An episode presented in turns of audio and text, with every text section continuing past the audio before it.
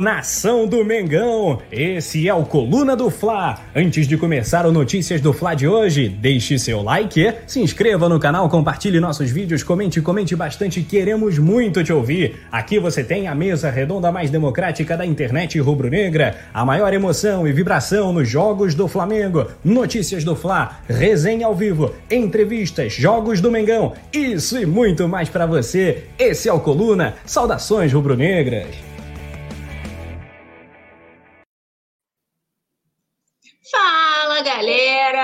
Segundou com vitória do Flamengo e eu tô aqui para mais notícias do Fla nessa segunda, que seria de carnaval, não vamos falar sobre isso porque dá aquela depressão, pois pandemia tá aí. E hoje eu estou aqui acompanhada do maravilhoso, que honra, Túlio Rodrigues, o nosso poeta. Túlio, prazer dividir a bancada com notícias com você pela primeira vez. É, boa noite, Nath, honra toda minha, né? E, e sou seu fã pra caramba. Boa noite também a galera que está nos acompanhando já ao vivo. E vamos fazer essa, essa dupla aqui, primeira no inédita aqui no Notícias, né? Boa noite também para a produção do nosso querido Anderson Cavalcante, Fera. É isso! Deu, deu aquela puxada de saco, né, para a produção, garantiu ah. aí que não vai levar nenhum vapo durante notícias. A gente tem que, né? não, mas eu quero cumprimentar também a galera que está chegando aqui para acompanhar mais notícias do Fla, deixar o nosso boa noite, oficialmente, tanto para a galera que está aqui no YouTube, já está começando a interagir com a gente, quanto também para quem está acompanhando pelo Facebook e pelo Twitter do Coluna do Fla, né, que agora também passa simultaneamente nas redes sociais. Antes da gente dar aquela passadinha nas notícias que a gente vai abordar aqui, vou dar aquela tradicional, né, passada no chat também, para ver quem já está por aqui. O Carlos Alberto está aqui, comentando que ele foi o primeiro. O Valmir Moreira também dando boa noite. João Andrade. O Leandro Martins chegou por aqui também, nosso outro produtor, está aqui, espero que sem me gongar. Mas é isso, tem muita coisa para falar de Flamengo, né, Túlio? Então, antes da gente voltar em definitivo, vamos começar aqui daquele giro nas notícias desta segunda-feira, porque a gente venceu o Corinthians, né, por 2 a 1 ontem, domingão, e o presidente do Corinthians reclamou da atuação do VAR por conta da, da atuação dele, né, no jogo, no gol do Gabigol, e disse que vai à CBF para contestar é, isso, né? Então vamos ver como que vai ser mais uma vez o VAR roubando a cena. E não só, né, no presidente do Corinthians, assim também como presidente do Internacional, que rebateu um repórter e ele, sobre a polêmica, né, no primeiro gol do, contra o Vasco, ele disse, né, você viu o lance, nem precisava de linhas, soltou aí o presidente colorado.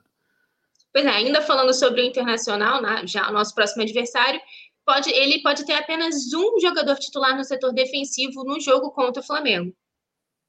E né, o Lionel Medinei, né? Ninguém diria Rodinei aí disputado, jogo de xadrez, cláusula permite que Inter esconda possível escalação de Rodinei contra o Flamengo.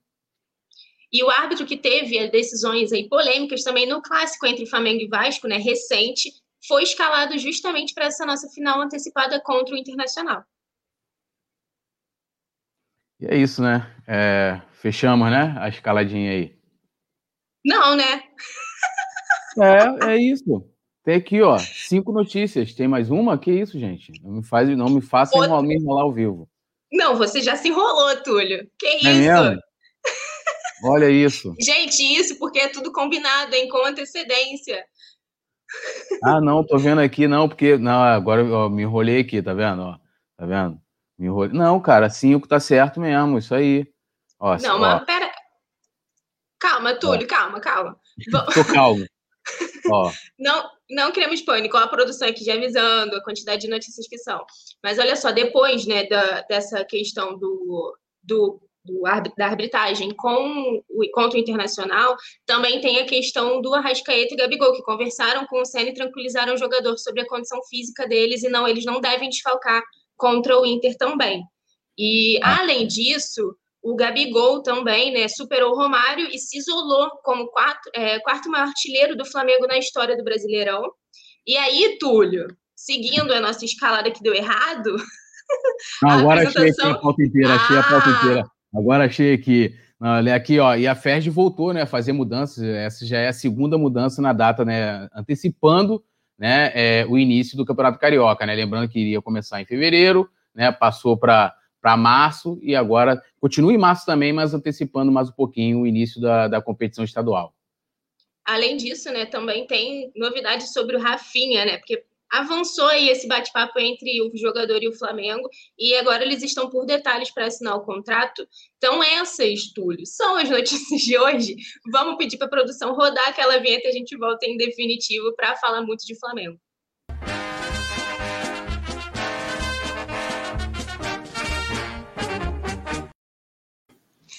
Voltamos! Agora, em definitivo, para falar sobre o Flamengo. Como eu disse, a gente venceu o Corinthians né, ontem, domingo, por 2 a 1 com gols de William Arão e Gabigol. Só que, claro, né, assim como em outras rodadas a gente sempre tem falado aqui no Notícias que a arbitragem tem virado notícia, mais uma vez isso virou falta e o presidente do Corinthians reclamou né, da, da atuação do VAR, que validou o gol do Gabigol, o segundo gol do Flamengo ontem. Levou aquele tempo lá, né, para ter a confirmação, mas teve, o gol foi válido, e aí ele publicou nas redes sociais, boa tarde, fiel. Diante do que vimos ontem no Maracanã, voltamos a protestar a CBF, pedindo de novo áudios e imagens do VAR para verificar a linha traçada no segundo gol do Flamengo e os amarelos dados sem critério é o que sempre fazemos quando o clube se sente prejudicado. Entramos em semana decisiva na briga da tabela contra Santos e Vasco e já vemos enorme pressão sobre os árbitros. Tudo o que queremos é a explicação dos critérios utilizados nessas decisões e um pedido por mais seriedade na própria escolha dos juízes. Só não fui pessoalmente à CBF porque a entidade está em recesso, mas já vem o ofício. É, estarei lá ainda nesta semana. Deixo claro, o Corinthians jamais aceitou e nunca vai aceitar passivamente esses erros. Queremos gente gabaritada nos jogos finais e exigimos, exigimos critério igual a todos, disse aí o presidente do Corinthians. Túlio, a gente vê que nessa reta final do brasileiro, realmente a arbitragem tem roubado a cena, mas né, o, o presidente do Corinthians, acho que deu uma exagerada, do, é, Duilo, né? Duilo. É, Duílio. Duílio. Alves, ele deu uma exagerada nessa questão, porque eu acho que, assim, lógico que o gol do Gabigol gerou, né, dúvidas, sim, mas eu acho que quando o, o, VAR mostra a cena, mostra ali aquela cena já com a linha, fica claro que o gol estava válido, né, o Gabigol estava na mesma linha do, da bola, inclusive aqui em casa a gente assistindo um jogo em família, meu irmão na hora falou, cara, esse gol tem que ser válido, porque realmente ele está na, na mesma linha, vai valer. E aí o presidente do Corinthians vai e faz isso mesmo para já tumultuar. A gente vê que teve também outros clubes que estão contestando decisões também da arbitragem, né? Pedindo anulação de jogo. O Vasco também né, entrou nesse critério ontem por conta do jogo com o Internacional também.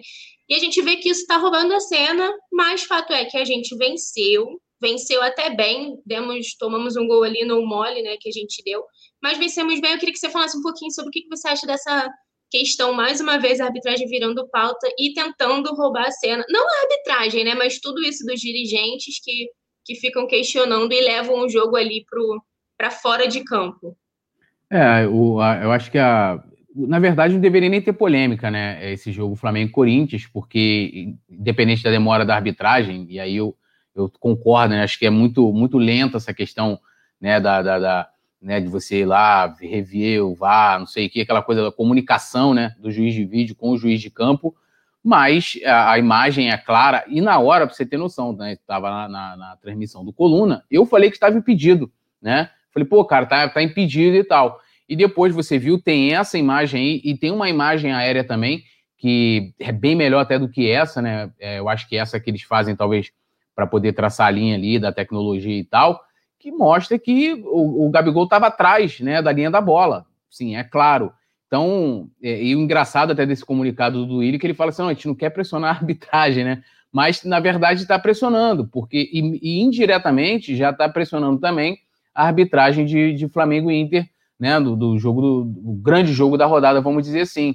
É lamentável, né? A gente poderia né, tá, tá apontando, né, dando ênfase no noticiário, no caso rubro-negro, as questões que ocorrem, que ocorreram durante a partida, a atuação do Flamengo, a atuação do Rogério Senna, a atuação do Gabigol, né, as preocupações que a gente tem com, com lesões e tal, e tá essa, essa questão. Eles também entraram numa situação que eles praticamente né, vão perder a, a possibilidade de se classificar para a Libertadores, estão numa situação muito complicada, vão depender de, de resultados, e aí estão chorando de alguma forma e sabem que não vão mudar, porque o gol, como mostra a imagem, mostra a tecnologia do VAR, foi legal. É isso, vamos ver o que a galera tá falando aqui, né, o Túlio, no chat, porque lógico que isso sempre é assunto que, que gera polêmica. O Alan tá aqui dando boa noite, a Elisete também dando boa noite, o Gringo FF falando que o Corinthians é freguês do Flamengo, estão brincando aqui que assaltaram o pobre do Vasco ontem lá em São Januário. O Igor Neves está por aqui, mandar um beijo para ele. Ele falou que reclamar por validarem um gol legal, só no futebol brasileiro mesmo, e é isso, né? Tudo que acontece aqui acaba virando realmente notícia, errando, acertando, sempre, sempre gera polêmica. Rafa Penido tá por aqui, exaltando nossa duplinha do dia, falou: você tá louco, que dupla, e lembrou a galera que tá aqui para deixar o dedo no like, né? Sempre bom lembrar. E aí, né, Túlio, vamos dar sequência, porque assim como a gente venceu bem ontem o Corinthians, apesar das polêmicas aí que estão tentando tumultuar como sempre, a gente também já está pensando no que vai acontecer na próxima rodada, como você disse, é, acho que é crucial aí para a gente, né? É isso, o presidente do Inter, né, deu entrevista, né, ele rebateu um repórter que estava falando sobre, sobre o lance polêmico no primeiro gol dele, né, o gol do Rodrigo Dourado contra o Vasco, e ele fala ali, você viu o lance, nem precisava de linhas, e vai lembrar que né, o primeiro gol do Inter é, gerou uma enorme polêmica porque o VAR estava descalibrado, então não pôde ser usada a tecnologia. E ele soltou essa seguinte pérola aqui, no caso para o repórter, né, respondendo ao repórter. Você viu o lance? Achou que foi impedimento? Todo mundo que viu, olhando sem linha nenhuma, percebe que o jogador está, está atrás da linha da bola.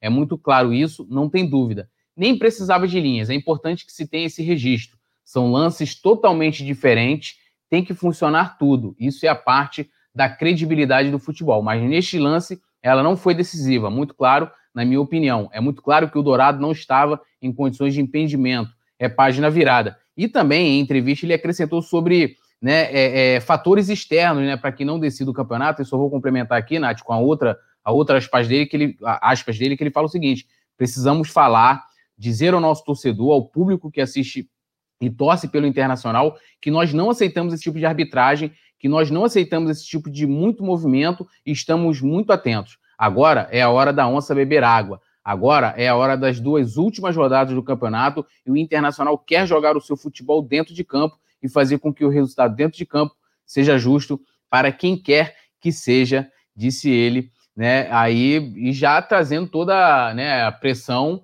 pra, pra, como eu falei, né, para arbitragem de domingo, que a gente vai falar também mais adiante, mas assim, é, é, é aí é que entra, né? Tem um presidente contestando um gol legal e tem um outro presidente contestando um possível gol é, ilegal, né? Porque é, não é conclusivo, a gente não tem linha, mas a maioria dos especialistas colocam ali que o Inter, é que o gol do Inter foi foi legal o primeiro gol, né, Nath? O que você está achando dessa polêmica toda, ainda do cara falar que não precisa de linhas, né? Não, acho que nessa história toda o que é mais, assim, surreal é você ver que, que realmente é falta de critério no sentido de no jogo do Flamengo o VAR funcionou, foi tudo tranquilo, demorou ainda para dizer se o gol do Gabigol estava válido ou não, e lá em São Januário, no jogo do Internacional, eles alegaram que estava descalibrado, a tecnologia não funcionou, e a gente não sabe, né, Tulio, até que ponto isso é para ajudar, para não ajudar, para, né? Porque eu estava vendo até comentários de esses especialistas em arbitragem mesmo falando que era um absurdo, que é um absurdo isso. A gente tem, né, o, o que utilizar o VAR é uma coisa recomendada e aí uma, uma coisa que era para ter sido feita duas horas antes da partida, que é todo esse esquema de montagem das câmeras e também da calibração ali da tecnologia. Eu vi até a Nadine explicando como que funciona, todas as câmeras têm que estar em sintonia, a bola tem que ser, né, enfim, ela deu toda uma justificativa sobre isso, e até ela, que é uma comentarista de arbitragem super questionada, levantou essa, essa possibilidade aí do, do gol do Internacional não ter sido válido. Lógico, para mim, eu acho que já foi, não sei se essa questão do extracampo vai ser levada adiante, né, de vai adiar, se, se, vai, se vão rever de alguma forma o resultado. Acho que não, porque o campeonato já está entrando na reta final, então acho que isso não vai ser levado adiante. Mas o que a gente tem que pensar é justamente nessa falta de critério. Se tem o VAR, ele tem que ser utilizado igualmente, ainda mais em jogos de gente que está lá brigando por título. É um, um resultado que poderia mudar um, o, o, rumo né, do campeonato. Então a gente tem que ficar ligado nisso sim. Mas se a gente deixar, a gente vai falar só de arbitragem e não é isso. Né? A gente quer futebol, quer falar sobre o que acontece dentro das quatro linhas de resultado de jogo. O Túlio ó, recebendo uma visita super especial. Maria, um beijo para Maria. E vamos seguir aqui também, seguindo falando até do Inter mesmo, né? Porque a gente, lógico, como a gente já falou aqui, a gente vai falar muito sobre Internacional e Flamengo, porque é o jogo, né, da rodada, da 37ª rodada. A gente não tem dúvidas que é o jogo mais importante, pode definir o campeonato. E para esse jogo a gente já está de olho no que tem acontecido lá com o Inter, né? Fica de olho no nosso rival ainda mais agora já entrando nessa semana, já viramos a chave com o que aconteceu ontem, da nossa vitória, foi importante, mas agora é focar no que vem. E para o jogo contra o Flamengo, o Internacional pode ter somente um jogador titular no setor defensivo. Essa matéria até quem fez foi a nossa repórter que divide aqui o Notícias às vezes com a gente, que é a Giovana Marcondes, e ela tava, fez todo um levantamento em relação a zagueiros laterais do Inter, porque os dois zagueiros titulares do Inter não vão poder atuar no Maracanã porque até então quem estava disponível era o Cuesta e ele recebeu o terceiro cartão amarelo ontem contra o Vasco, então está suspenso de forma automática contra o Flamengo. Além dele, o Rodrigo Moledo já estava né, fora do, do jogo, ele rompeu é, o, o, ligamento do, do, joelho no começo do ano, dia 13 de janeiro, e ainda não se recuperou, né, foi uma lesão séria. E na lateral, é, o Rodinei nosso Rodilindo aí também pode ficar de fora justamente por ser pertencer né, ao Flamengo, ele que está emprestado ao Internacional, tem uma cláusula que, que prevê que para ele entrar em campo diante do Flamengo, só se o Inter pagar uma multa de um milhão de reais. Então a gente, lógico, o Inter pode optar por jogar com ele, mas né, vai ter que desembolsar uma graninha que é violenta, ainda mais tratando do Rodinei. Então, dessa forma, caso o Rodinei realmente não entra em campo, como foi no primeiro turno, porque ele não jogou naquele empate 2 a 2 só o Moisés estará em campo e é jogador titular do, do setor defensivo do Internacional. Túlio, queria que você falasse sobre isso. A gente já de olho no Internacional, né? Claro, agora é, nossos olhos vão ficar voltados a tudo que acontecer, tanto no Flamengo quanto no Inter. A gente está de olhos atentos aqui e abertos para isso, porque é o jogo mais importante, mais importante de 2020, né? O que está acontecendo em 2021, é. mas ainda é da temporada passada. E o Inter com, com desfalques importantes, né? A gente vai para esse jogo basicamente com força máxima. Os nossos desfalques devem ser o que a gente já está acostumado mesmo agora nessa reta final, que é Diego Alves, né? Que ainda também não deve ter condições de jogo. Vamos ver durante essa semana se ele volta a treinar com o elenco, mas é bem complicado dele voltar agora, faltando só dois jogos e, e o Thiago Maia. O restante a gente está com força máxima e o Inter aí perdendo peças importantes. É, e, e, vale também a gente até falar aqui que um dos destaques dos times do Abel é justamente o sistema defensivo, né? E o fato dele não poder contar com, com seus jogadores titulares na defesa, e até mesmo essa possibilidade ou não do, do Rodinei, que vem, é, a gente brinca muito aqui, mas ele vem se destacando né, no Inter, sendo importante, tanto que eles no primeiro turno, por exemplo, eles nem consideraram de pagar a cláusula, agora eles já estão considerando essa possibilidade.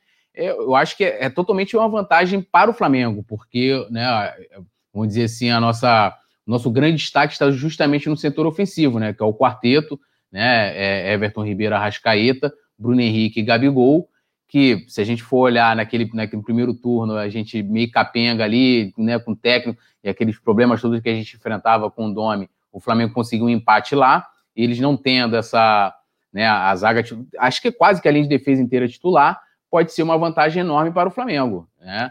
E o Inter não deve atuar muito diferente das outras equipes que atuam contra o Flamengo. A gente viu ontem o Corinthians, tinha um momento que chegava da, da raiva, porque eram os 10 jogadores, né, todos jogando no campo de defesa do, do Corinthians, né, defendendo ferrolho gigantesco, e o Inter não deve ser diferente. Eles devem ali somente que eles têm a vantagem, né? Vamos contar assim, né? Jogo com a vantagem debaixo do braço, o Flamengo desesperadamente atrás da vitória, e não tem outra. Como a gente vai precisar pressionar bastante, eu acho que vai ser um ponto bastante positivo para o Flamengo. Né? Túlio, a gente só tem que saber aproveitar esses sinais aí que a gente tem recebido, né? O Flamengo desperdiçou muitas chances de assumir a liderança durante o campeonato e agora não é hora de dar mole, principalmente diante do Internacional, porque, lógico, a nossa situação já fica um pouco mais complicada, porque a gente, no, no, na última rodada, enfrenta, enfrenta o São Paulo, independente né, de ganhar o Inter ou não, mas se a gente vencer o Inter, a nossa chance de título é ali, diante do São Paulo, no Morumbi uma equipe que a gente não conseguiu ganhar durante 2020, né? Viramos fregueses recentes, alvo de zoeira da torcida deles, então é uma situação que a gente não pode mais desperdiçar chance. Vou ver o que, que a galera tá aqui falando, porque a Alzira B chegou por aqui, tá dando boa noite, boa noite, Alzira. A Lorna Pires chegou aqui com dando já a superchat dela, falando do inédita. Oi, Natália Maravilinda, oi, poeta Túlio Treteiro. Lohana, um beijo para você, sempre maravilhosa aqui com a gente. O Marcos é, Vlog está aqui falando sobre Gabigol, né? Perguntando se eles vão poder jogar ou não. A gente vai falar também um pouquinho sobre eles. O Olívio está por aqui dando boa noite, falando boa noite, Túlio. Não sei se você percebeu que no Maracanã estava sem som da torcida. Preci é, precisa ter para ter mais motivação. Não sei o que você acha sobre isso. Eu acho que isso foi um pedido do Rogério, né, Túlio? Ele queria que, que interrompesse essa questão do sistema de som para ele poder se comunicar melhor com os jogadores em campo e a gente consegue até da transmissão ouvir né, o que eles estão falando ali, mas, mas é isso, foi um pedido do próprio Sene, senão continuaria normalmente né, uh, o som da torcida. Mas é isso, temos ainda notícias de Internacional uhum. Flamengo. Não para, não para. É isso, né? Ele, a gente estava falando aqui da cláusula né, do, do Rodinei, o Inter, para poder escalá-lo domingo, tem que pagar um milhão de reais para o Flamengo. Porém, eles não têm a obrigação de informar ao Flamengo antecipadamente sobre essa escalação. Então, dentro ali das cláusulas do contrato, o Inter pode, até momento, momentos antes da partida, esconder essa, essa escalação do Inter. Né? Foi uma informação do, do Globo Esporte, né? Então eles podem ali fazer um, todo um mistério. Então a gente sabe que a escalação saiu uma hora antes, então até esse momento o, Inter, o Abel pode fazer uma surpresa. Agora, acho que não tem muita novidade, né? A gente reconhece aí a, né, o desempenho do, do Rodinei, mas não é um cara que o xadrez faz parte ali da estra grande estratégia do Inter, não faria tanta diferença se uma hora antes o Rogério é, ficasse sabendo da, da, escalação do Rodinei, né? Ia ser bom porque a gente ia engordar um milhãozinho, né, Nath? E não faz tanta diferença assim em termos de, de estratégia para a partida, né? É, eu acho que taticamente não vai mudar realmente muita coisa, né? A gente tendo o Rodinei ou não. Mas eu achei interessante essa, essa informação, porque para mim, né, eu fiquei surpresa quando eu vi que no contrato ficava esse esquema do Flamengo não precisar ser avisado. Não porque a gente tem que se preparar ou não se o Rodinei vai entrar em campo, mas mesmo por uma questão contratual mesmo. Eu achei que por conta da, da multa que o Inter teria que pagar, a gente teria que ter sido ser avisado com uma certa antecedência até para ver como que seria a questão, né, envolvendo como que vai pagar essa multa. Mas a única obrigação do Inter nesse caso é pagar a multa com até 24 horas após o jogo. Se isso não hum. acontecer, eles recebem uma nova multa e juros vai correndo os dias ali conforme eles forem atrasando até que o valor seja quitado. Então, isso é muito interessante. O Flamengo, se o Rodinei entrar em campo, como a gente disse, não vai fazer diferença taticamente, mas para os nossos cofres, um milhãozinho de graça só para ter o Rodinei jogando. O Túlio, inclusive, eu falei já em outras oportunidades que, cara, eu não me conformo com o Flamengo de, de me fazer, primeiro, ter torcido pelo Vasco. Torcido não, mas ficado ali, porra, Vasco, vamos dar aquela ajuda, ajuda a gente aí. E se torcer para o Vasco cinco minutos já foi difícil, eu fico imaginando que ia torcer a vida inteira, Deus me livre. Mas, cara, a gente fica vendo Abel Braga e Rodinei podendo ser campeão, ser, os dois serem campeões brasileiros, né? O Rodinei ainda vice, porque ele estava aqui no título de 2019. E aí, não, não tem como. Mas eu achei essa, essa questão da, do Internacional não ter que avisar o Flamengo bem interessante, lógico, como o Túlio destacou, é verdade, a gente não vai fazer diferença, mas para os nossos cofres seria ótimo. E ainda, é claro. Aqui, né, Nath, até desculpa te interromper, porque o, o, jurídico no, o jurídico poderia, não é uma crítica assim direta, é uma coisa assim, é só uma observação. O jurídico não pensa muito ele, pô, se o cara for escalar, a gente né, poderia é, é, ter, não ter essa cláusula simplesmente, eles, já que eles vão ter que jogar, poderia, sei lá, avisar é, 24 horas antes, alguma coisa nesse sentido, mas é um, né, um setor que pensa completamente diferente, com a cabeça completamente diferente do, do campo, então é totalmente compreensível. Não, pois é. O, o Vicente Flá chegou por aqui falando que é dia de migongar. Nada disso, Vicente. Vamos, vamos segurar a onda. Vocês já migongam bastante, já é o suficiente em grupo. Quando eu olho, tem figurinha rolando. E agora a, a Lohana tá concordando. Falou que sofrer cinco minutos pelo Vasco foi complexo. Gente, sério surreal, né? Só o Flamengo mesmo para proporcionar essas coisas a gente. Tem que ficar vendo, torcendo pro, ah, aí, tipo pro assim, Cano você... não desperdiçar pênalti. Você termina o jogo ali feliz. Primeiro já tinha passado raiva com o pênalti do Cano batido. Primeiro um pênalti que, né, muito discutível, né? Mas beleza. Já passei raiva ali. Aí acaba o jogo, você, pô, aquela tensão do jogo. Flamengo, vamos para o jogo Inter e Vasco. Aí, no primeiro lance, o Rafa começou a narrar, primeiro lance, vem o, o, gol do Inter, que o jogador do Vasco para, uma coisa que não deu para entender. Já passei raiva, não quero passar, mas espero que o Flamengo jamais permita isso de novo. Eles deveriam pagar a gente, cara, uma indenização. Que coisa horrível. Pelo amor de Deus. Cara, vamos, vamos, vamos amadurecer essa ideia. Colocar o Flamengo na justiça por ter feito a gente ter que torcer pelo Vasco. Mas, ô Túlio, seguindo aqui, né, falando ainda, claro, do Flamengo Internacional, foi definida já a equipe de arbitragem para esse jogo. E quem vai apitar né, o duelo, o árbitro principal ali de campo, vai ser o Rafael Claus. Ele que apitou, como eu disse, o jogo entre Flamengo e Vasco, teve toda uma polêmica né, também envolvendo pênalti não dado em cima do Bruno Henrique. Várias questões também na época em relação a, a ele, questionando as decisões dele mas ele apitará o confronto, ele que é árbitro FIFA de São Paulo, e vai ser auxiliado pelo Marcelo Vangaz, da FIFA também, a Neuza Inês, também da FIFA, ambos de São Paulo, e no VAR, quem vai comandar é o Rodrigo do Amaral. E aí, o, o Túlio, a gente separou aqui para comparar os números dele, do Rafael Claus apitando jogos do Flamengo, né, como que foi a atuação do Flamengo nesses, nesses jogos apitados por ele e também do, do Internacional. Com o Flamengo, né, o Rafael Claus, em jogos do Flamengo pelo Brasileirão, o Flamengo teve 17 jogos, 10 vitórias do Flamengo, nenhum empate e 7 derrotas.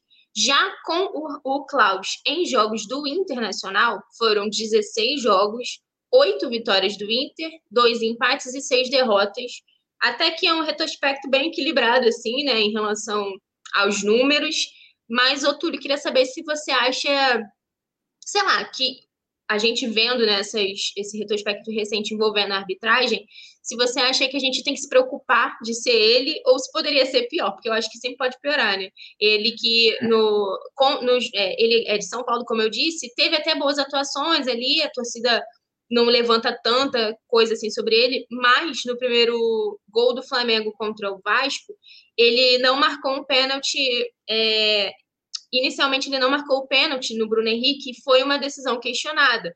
Acabou sendo corrigido pelo VAR, né? Ele não expulsou o lateral do, do Vasco, que fez falta lá no Bruno Henrique. Isso gerou polêmica nas redes sociais, esse, principalmente essa, esse, esse lance em questão. Mas a, a gente precisa também desfocar dessa coisa da arbitragem, né? Que senão a gente ficar preso nisso, a gente já vai para o jogo, acho que muito mais tenso e muito mais pressionado do que a gente já está precisando de vitória, numa situação mais desconfortável do que o Inter, né? Que se, se vencer já leva o título, e aí a gente perde as chances ainda de ser, de ser campeão do Octa. Então, acho que essa questão da arbitragem, se a gente ficar batendo muito nessa tecla, a gente vai desgastar muito durante essa semana ainda pensando nisso, vai surtar até o jogo, né? É, eu, assim, desculpa, é, eu, eu, procuro nem me preocupar muito com a arbitragem, não sei que estou na redação, aí ah, saiu né, aqui, tem que fazer. Às vezes eu, vou, eu, eu fico sabendo do, né, da, da, do trio de arbitragem na hora. O Rafa anota tudo, né? Então, Rafa, quem é o árbitro aí? Aí o Rafa me mostra. Hoje, como eu vi o Rafael Klaus, né?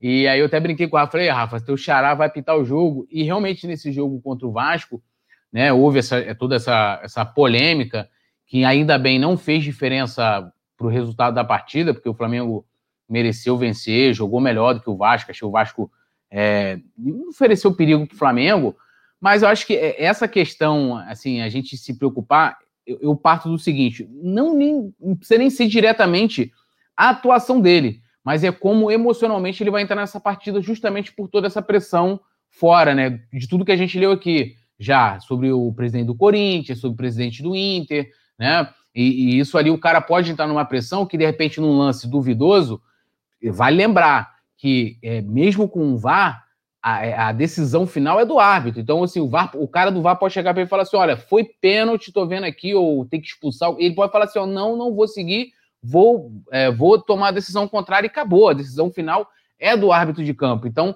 de repente, num lance duvidoso, como foi até esse caso, no caso, no caso contra o Vasco, né? Que aí cabe mais interpretação, ah, é um lance para vermelho, não é, e tal, papapá, ele pode chegar simplesmente e não marcar. Assim, eu, eu não gostei da, da, da, da escala dele, apesar de ser um árbitro elogiado, mas eu acho que é um árbitro que para muito jogo. E teve outros jogos já que a gente. É, e aí eu fico zoando o Rafa ali na transmissão, né? E teu xará aí, ó, não sei o que e tal e não vou lembrar aqui agora, mas de parar muito jogo, aquela coisa toda. E pelo que aconteceu contra o Vasco, e aí é um trabalho de baixo do Flamengo, talvez seria um hábito que não fosse o mais indicado, de repente, para ir para essa partida. Acho que para ir para essa partida contra o Inter tem que ser um cara que não tenha tido polêmica para nenhum dos dois lados, independente se foi alguma marcação a favor ou contra, para justamente não ter esse chororô. E acho que a diretoria do Flamengo fala pouco nesse aspecto. Eu sempre cobro isso. Tem que falar, tem que chegar aí na imprensa também, fazer sua pressão, dizer que está, no mínimo dizer que está de olho em tudo que está acontecendo. Mas eu espero aí que o Rafael Klaus, né, xará do Penido, né, do, não, do nosso Penido, né, porque tem um Penidão, não seja o protagonista dessa partida. É o que a gente pode torcer, até porque dificilmente eles vão mudar. Fosse lá para São Paulo, de repente mudaria aí o trio de arbitragem, né? Para a gente, a gente sabe que, que é difícil. Não, quando você falou da, do Flamengo, da diretoria não se posicionar muito sobre isso, Cara, eu acho também que já nem, tá, nem adianta mais. A diretoria do Flamengo perdeu totalmente a força ali nos bastidores, né? Principalmente em relação à CBF. A gente vê que nada funciona muito bem. A gente pede para trocar jogo de, de dia, de horário, qualquer coisa. Eles sempre travam essa questão da arbitragem também. Eu acho que também não resolveria. E o Flamengo também, por sua vez, se acomoda um pouco, né? Com as situações, a gente vai levando da forma que dá. Como eu sempre falo, é, contra todos e contra todos mesmo, não tem jeito. Essa reta final vai, vai ser tensa. Esse jogo contra o Inter Flamengo que lute para pagar o meu cardiologista, que realmente haja coração. É, a Alzira está aqui falando, eu torcer pelo Vasco, eu, tor é, eu torci para o Inter não tomar gol. É, eu não torci para o Inter tomar gol. É, é se fosse 0 a 0 né, tava melhor. A Mariana falando que temos que finalizar contra o Inter. Não podemos esquecer que no Morumbi somos fregueses, foi o que eu falei. E mesmo a gente ganhando do Inter, a gente ainda precisa vencer o São Paulo, né, para poder ficar muito mais seguro. O Marco está falando aqui que o Inter está tremendo de medo de domingo. Espero que a gente ainda seja temido desse jeito, né? Eu acho que o Internacional, por conta do nosso jogo no primeiro turno, até tem um certo respeito, né? Diferente, eu acho, do próprio São Paulo, que a gente não conseguiu vencer esse ano, então já entra com aquele salto alto, né? O Yuri Reis está falando aqui, até tinha pedido salve, Túlio. Vou deixar aqui o abraço. Ele falou: Túlio, já vi que no domingo vão ser fortes emoções. Realmente, promete. É, ele está aqui falando, dando boa noite para a galera, interagindo no, no chat. Lorna Pires também está conversando aqui com a galera. O Vicente Flá falando que só tem juiz pereba. Eu ia falar isso, a gente está aqui falando, mas, cara, que juiz que nunca se envolveu em polêmica para um dos dois lados. Né? Vai ser impossível, a gente vai ter que criar um, um, um robô, porque não tem como. Mas é isso, a gente segue lógico, como eu falei, de olho no, no que vai acontecer aí ao longo da, da semana, né, para esse jogo contra o Internacional. E a gente, claro, tem que ficar ligado também com a nossa duplinha, né, o, o é. Túlio, que o pessoal no chat está querendo muito saber como que tá aí é, o Gabi a, a e o Arrasca. É a pergunta principal. O Gabigol e a Rascaeta vão jogar, Gabigol e a Rascaeta vão jogar. Ontem o Ceni já deu uma, uma dica na, na coletiva, né? Já falando que conversou com os dois, e, e, e aí houve essa conversa, tranquilizaram o Ceni, né? E não devem aí desfalcar nem o Gabigol, nem o Arrascaeta, né? É, contra o Internacional. E lembrando, né? O, o Gabigol sofreu uma entorse né, no, no joelho esquerdo, deve ter doído um pouquinho. E o Arrascaeta também sentiu dores no tornozelo, né? Eles vão realizar exames na terça-feira, mas inicialmente não preocupam, né? E assim, eu acho que os dois são fundamentais e espero que 100%. Mas a gente ainda deve aguardar, assim, já tem essa boa notícia, mas acho que a gente deve aguardar aí a realização dos exames, mas ninguém melhor do que os próprios jogadores para falarem ali, olha, eu tô me sentindo bem, não tô, o Gabigol hoje já estava né, ali curtindo uma, uma folga com os amigos e tal. Tá preocupada, Nath, não tá? Eu, tô, eu fiquei tranquilo com, com essa notícia aqui, porque eu, eu vi até no coluna, apesar de ter visto ontem lá o, o Ceni comentando sobre, sobre isso, que ele havia conversado com os dois e tal. É, mas eu fiquei mais, mais tranquilo, principalmente depois de ver que o, o Gabigol tá relaxadão, curtindo a folga e tal, tudo dentro dos conformes. Não, eu acho que, como você disse, a gente tem que esperar realmente, né? O Flamengo tradicionalmente dá aquele anúncio pós-exame ali, chega amanhã. Eles vão, na verdade, fazer esse exame só amanhã, porque é quando o time se representa, né? O time ganhou folga hoje, pós-vitória. A gente vai ter mais uma semana cheia para treinar, então, por conta disso, teve folga para o elenco. Ele se representa no Ninho do Urubu amanhã. E aí vai ser tudo resolvido, Gabigol vai fazer exame, a Rascaeta também, mas como você disse, né, Túlio, se já partiu deles essa, essa questão de tentar tranquilizar o Sene, falar ali que, ah, eu senti, mas, mas tá tudo bem, eu acho que é até uma questão de se poupar naquele momento. A gente já estava numa situação um pouco mais confortável, né, no jogo, lógico que se tratando do Flamengo, a gente fica até acabar, a gente fica naquela tensão mas eu acho que foi importante esse eles terem saído e até para não, não, piorar uma, uma situação e eles poderem entrar em campo no, contra o Internacional, porque é o que importa agora no momento. Lembrando que o Gabigol né, é um dos atletas nossos que vem pendurado.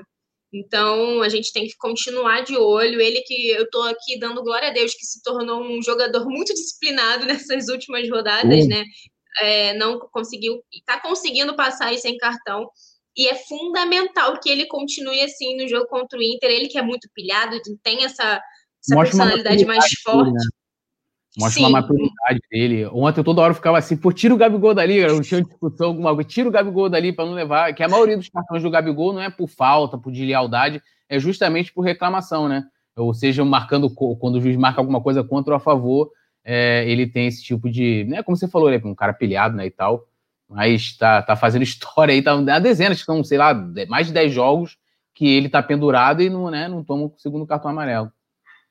Não, é muito importante a gente ressaltar isso, porque o Gabigol ele é um jogador que a galera questiona muito justamente essa questão, né, da personalidade dele ser muito explosivo, ser o, o marrento, mas é da personalidade dele mesmo de não aceitar o que ele acha injusto eu até acho que falta um pouco disso no elenco assim do Flamengo. Tem coisas que eu acho que eles aceitam demais, mas ao mesmo tempo tem que ter esse equilíbrio mesmo, porque a gente sabe que, principalmente se tratando do Gabigol, a arbitragem também já tem uma certa ali, fica de olho nele, vamos dizer assim, né, para amarelar mesmo, se tiver que tirar do jogo. Então é muito importante que ele adquira essa experiência mesmo de, de se preservar, porque a gente precisa muito dele, apesar de termos o Pedro, a gente é muito bom a gente saber que o elenco está ali à disposição e, e, a gente não ter problema nenhum. Mas, assim, em relação à lesão, estou tranquila, lógico que 100% de tranquilidade vai ser a partir do momento que o Flamengo oficializar que não deu nada, que os exames foram tudo certinho e não, não teve nada. O, a Lohana Pires falou que o Gabigol vai des, é, descontar toda essa disciplina no jogo contra o São Paulo. Possivelmente, última rodada ali, finalzinho de jogo, dependendo de como tiver. O Igor, Nath, desculpa até te interromper, ele tá falando aqui, é interessantíssimo, ele, o Igor Neves aqui, ele falou: a Gabigol tem melhorado bastante. Desde a sexta rodada não recebe amarelo, né? Teve aquele vermelho contra o Bahia, que eu acho que é uma unanimidade de que foi até injusto, né? A, a, né, a condição do árbitro naquele lance ali. E só lembrando que o Rogério também falou ontem que, de repente, né, que como ele havia conversado com os jogadores e tal, eles podem levar mais um ou dois dias aí, talvez, para recuperar. O, próprio Arrascaíta já saiu ali, já colocando gelo no tornozelo. Então, estou seguindo, estou confiante nessa bagaça aí. Eu também. É, eu achei muito interessante realmente esse, essa questão que o Igor levantou, porque, cara, essa questão do, da expulsão do Gabigol foi muito discutível, né? A gente, ele ser, ter sido expulso por ter xingado, tudo a gente vê, entra de novo na questão de falta de critério, mas ainda falando de Gabigol, o garoto é brabo, como você disse, né, Túlio? Tá fazendo história e ele superou agora o Romário nesse ranking aí de maiores goleadores do Flamengo no que diz respeito ao Campeonato Brasileiro ele segue quebrando recordes, chegou 2019 com o pé na porta, né? Foi artilheiro de tudo que ele podia, deu o, título da Libertadores pra gente e segue fazendo história mesmo nessa temporada que ele tem atuado, atuou. Agora ele, ele embalou, né? Mas ele atuou um pouco menos durante 2020 por conta de lesão, toda aquela aquela sequência que ele teve, ele não estava conseguindo né, jogar muitos jogos seguidos, mas agora ele voltou, embalou e ele chegou ao 38º gol pelo Flamengo em Campeonato Brasileiro. Então, essa marca fez com que ele se isolasse na, na quarta posição como o maior artilheiro do Flamengo na história do Brasileirão. E lembrando que o Gabigol tem 53 jogos. Ele superou o Romário, que tem 37 gols em 62 partidas. Então a gente vê que os números do, do, Gabigol não param de pressionar, né? Ele, que a galera questiona muito também, porque perde muito gol, mas imagina se ele convertesse um terço da quantidade de gols que ele perde, o que esse menino não seria se ele já é uma máquina e já é um fenômeno. E aí a gente tem a lista aqui dos oito maiores, dos oito maiores artilheiros, né, que a gente deu no coluna do Fla.com. Lógico que em primeiro lugar lá isolado está o Zico, com 135 gols em 249 jogos. O Bebeto está em segundo, com 41 gols em 95 jogos. Renato Abreu vem em terceiro, com 40 gols em 164 jogos. E o Gabigol, com 38, 38 gols em 53 jogos, está chegando, está colando no Renato Abreu, né? O Romário vem logo na sequência e fecha o top 5 com 37 gols em 62 jogos. E aí, esse completando o top 8 que a gente disponibilizou aqui, tem o Nunes com 34 gols em 68 jogos, o Pet com 31 gols em 98 jogos e Léo Moura com 29 gols em 315 jogos. Lembrando que Léo Moura aí também, né, não era é, atacante, então fica com essa marca aí, entra no top 8. Mas o Gabigol tá chegando, hein? Renato Abel que se cuide, hein, Túlio? É, não, é, é, impressionante. Eu lembro que em 2019, na verdade, falando passado, né? Porque parece que 2020 não acaba nunca. E em 2019, ainda antes da gente né, alcançar né, todos os títulos que a gente, né, o Brasileirão, Libertadores e tal, o, eu lembro que daquela vez que o Carlos Alberto, daquela declaração, eu não chamo de, de Gabigol, chamo de Gabriel Barbosa. Quando ele for um dos maiores artilheiros do brasileiro, aí eu converso. E hoje o Gabigol, né, além de estar tá lá né, como um dos maiores artilheiros do, do, dos pontos corridos do Brasileirão, ele está atingindo uma marca pelo, pelo Flamengo impressionante. E, e, mais uma vez lembrando disso, que naquela época, é, na época ele estava com 22 anos, eu, eu fiz o levantamento dos gols dos principais jogadores né, que tinham 22 anos, quantos gols tinham. Ele, ele, com 22 anos na época, ele já tinha mais gol do que Messi, quando tinha 22. Ele perdia somente para Pelé e Neymar, se eu não me engano, até do que o Zico. E so, no Flamengo, é, essa disputa, por exemplo, tem esses números, por exemplo, se comparando ao Romário, depois contra e a favor dele. Ele tem pouquíssimos jogos, são 53 jogos, então, mas vai lembrar que é pontos corridos. O Romário, na época que jogou no Flamengo, você tinha aquele sistema de primeira fase, você tinha ali os grupos, né? E aí depois você tinha o um mata-mata, então, assim, a possibilidade. Então, como o Romário nunca pegou os times como o Gabigol pegou pelo Flamengo, não conseguia fazer, teoricamente, muitos jogos, né? Porque o Flamengo não conseguia seguir adiante no campeonato o que já coloca o Zico, o, o feito do Zico, muito absurdo, porque o Zico também jogava nesses moldes, né? Você tinha um mata eram menos jogos, né? E aí é o que depõe a favor tanto do Léo Moura como do Renato Abreu, porque são ambos jogadores que começaram a jogar pelo Flamengo com pontos corridos, né? Que é campeonato de 30 e tantos rodadas, né? 38 rodadas, e o Léo Moura vai lembrar também que era o homem né, do, da bola parada, né? Então, assim, tinha pênalti, tinha uma época que ele era o batedor oficial e, e também tinha um sistema de jogo que o favorecia bastante, né? Um momento assim muito importante, mas nada apaga a importância do Gabigol assim absurda. Assim, eu sou fã, sou suspeito pra caramba para falar. Eu tenho até medo de me decepcionar, né? Porque ele tem uma identificação grande com o Santos. Então não sei se amanhã ou depois aí ele, né, sei lá, volta pro Santos um dia, faz um gol no Flamengo e sei lá, desdenha da gente. Eu tenho esse medo, né? Mas apesar de respeitar a história que ele tem no Santos e tal, mas assim, é, parece que ele foi criado aqui, é um negócio impressionante. E ele vai, não sei, não sei se passa o Zico, não, mas é, Renato Abreu, com certeza, daqui a pouco já já o Gabigol tá, tá assim, botando ele para comer poeira, né? Não, a sensação que dá é que é tudo questão de tempo, né? Que ele vai ali passando um a um no ranking, um a um, quando vê, tá lá colado no Zico também, que realmente tem números impressionantes. Eu ri aqui, Túlio, porque o Vicente Flá falou assim: Gabigol vai fazer o gol do título contra o São Paulo, mostrar o bumbum na comemoração e tomar o cartão amarelo. então, na última rodada, o Vicente Flá sonhou com isso que vai acontecer. Mentira, tô brincando, ele não falou isso que sonhou, não. Mas ele já cravou aí que vai ser isso. Vamos ver o que, que o Gabigol vai aprontar. Ele que ficou também alucinado, quase arrancou a cabeça do Rogério Senna ontem. Eu ri muito com aquela é. que ele ele é um jogador, cara, que, sério, é a é, alma e o né, coração, né, ele é tudo. Briga. O pessoal fica falando que tem briga, que tem não sei o que, ele comemorou efusivamente, né? Não foi uma comemoração, tipo, ah, ele comemorou efusivamente, foi um negócio de um abraço começou de cima e embaixo, assim, o Senna não conseguia pegar. É um negócio bacana, uma imagem maneira ali, mostra que estão, Gente, estão unidos. sensacional, sensacional isso. Então a galera tá aqui falando muito que se o Gabigol não, é, não perdesse muito gol, já estaria na cola do Zico, que ele ah, foi o Marcos, falou que acredita que ainda dá tempo, diante dele sair do, do Mengão, ele completar esse, quebrar esse recorde. É difícil, o... é muito difícil. É, os números do Zico são chaves, né? Ele é que é nosso Deus e o Gabigol já é intitulado príncipe, né, pela nação rubro-negra. Jogador também, eu sou muito suspeita para falar dele. O Rafael Lima falou que está falando aqui também que, é, que tudo que ele não queria era decidir esse título contra o São Paulo, mas se a gente puder decidir o, título, o título contra o São Paulo, a gente já está bem, né, Túlio? Porque Pô, realmente estamos no lucro. Mas temos mais notícias. Pô, fala sério, temos mais notícia aqui também, porque temos jogador chegando, né? Não só de, de Gabigol e Arrascaeta a gente vive, tem jogador já para a temporada 2021, né, Túlio? É isso aí, né? O Flamengo marcou né, a apresentação aí do zagueiro Bruno Viana para essa terça-feira às 14h30, né? E também agendou coletiva do Marcos Braz. Então a gente vai ter ali, além de conhecer um pouco mais do Bruno Viana, né? Que é brasileiro, mas é um cara pouco conhecido aqui no nosso futebol, fez história mais lá, né, lá fora, em Portugal.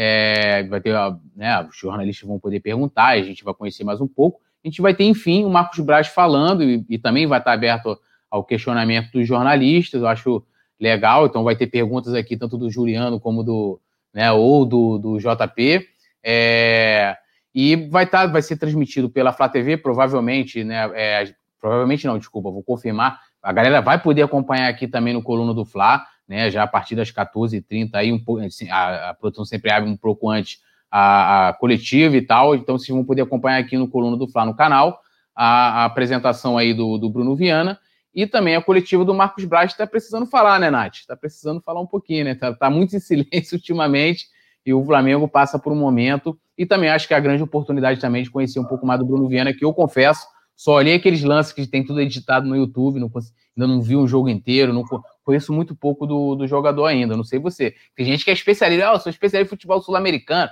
fulano eu conheço, eu, eu sou, prefiro ser sincero.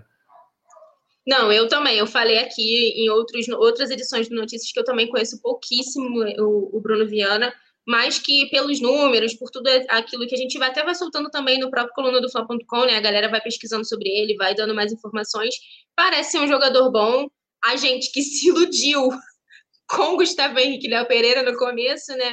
Estávamos mal aí no nosso setor defensivo, principalmente na zaga. Achei que foi um golaço da diretoria em ter se preocupado em consertar um erro que foi deles né, com, com a nossa zaga. Tomara que o jogador se acerte. Agora a gente já está aí um pouquinho melhor servido, né? Com a dupla de zaga, quem diria? Arão fazendo sucesso ali na zaga, agora com o Rodrigo Caio, né? E, e eu acho importante, lembrando, galera, vai ter transmissão ao vivo aqui no Coluna do Fla da coletiva de imprensa, então fiquem ligados a partir de duas e meia da tarde, a gente vai ficar de olho em tudo que rolar.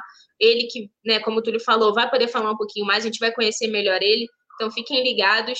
E, ô Túlio, quanto o Marcos Braz, né, andou sumidaço, nosso também vereador do Rio de Janeiro, né, desde que isso aconteceu, ele ficou um pouco mais ausente, mais calado, deixou de ser aquele cara interativo nas redes sociais, principalmente quando a fase não estava muito boa. Mas agora a gente caminhando aí para ainda vivo no, no, na briga, né, pelo octo, pelo título, ele também vai falar. Mas nesse momento eu não vou nem não vou nem gongar, como eu mesma falo, né? Fico brincando com essa, essa coisa de gongar, não vou nem gongar essa questão, porque ele está precisando falar mesmo. Só que é aquilo, né? As perguntas ali são sempre muito bem selecionadas, vamos ver o que, que vai ser abordado nessa coletiva do Braz. Mas estou convidando a galera aqui, reforçando novamente o convite, para acompanhar a coletiva de apresentação do Bruno Viana aqui com a gente no Coluna do Fla.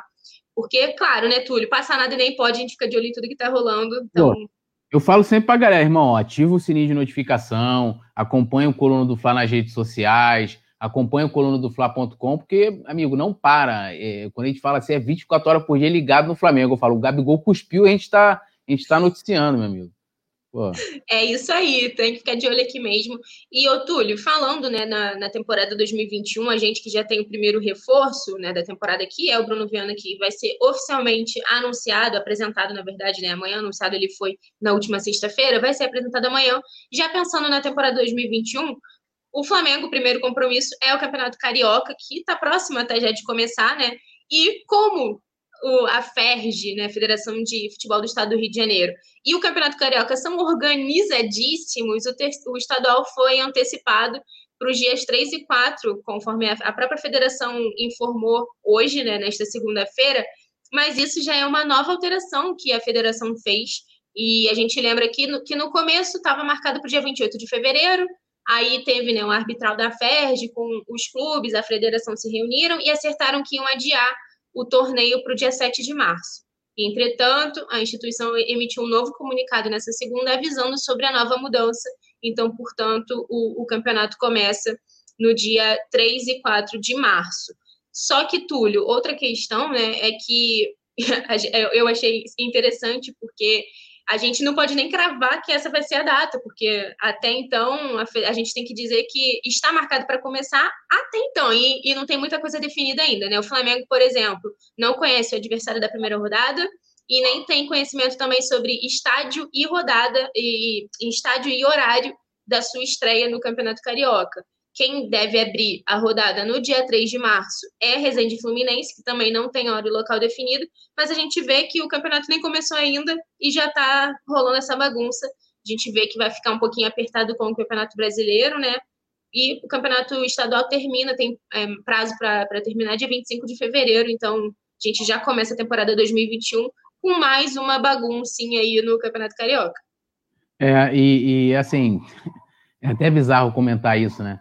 Porque eles, na verdade, eles tinham feito um acerto, né, quando passou para os dias 6 e 7 o início do, do campeonato, porque, por exemplo, o Flamengo, ele termina dia 25 né, de, de fevereiro, faz seu último jogo, uma quinta-feira, o Flamengo teria aí praticamente 10 dias, né, uma semana cheia, para poder descansar, mesmo que vá com time alternativo e tal, você ter um tempo ali de planejar. Mudando, né, você, Flamengo termina já no dia 25 e, de repente, entre o dia 3 e dia 4, pode jogar, né, provavelmente deve ser no dia 4, uma semana depois do fim do brasileiro.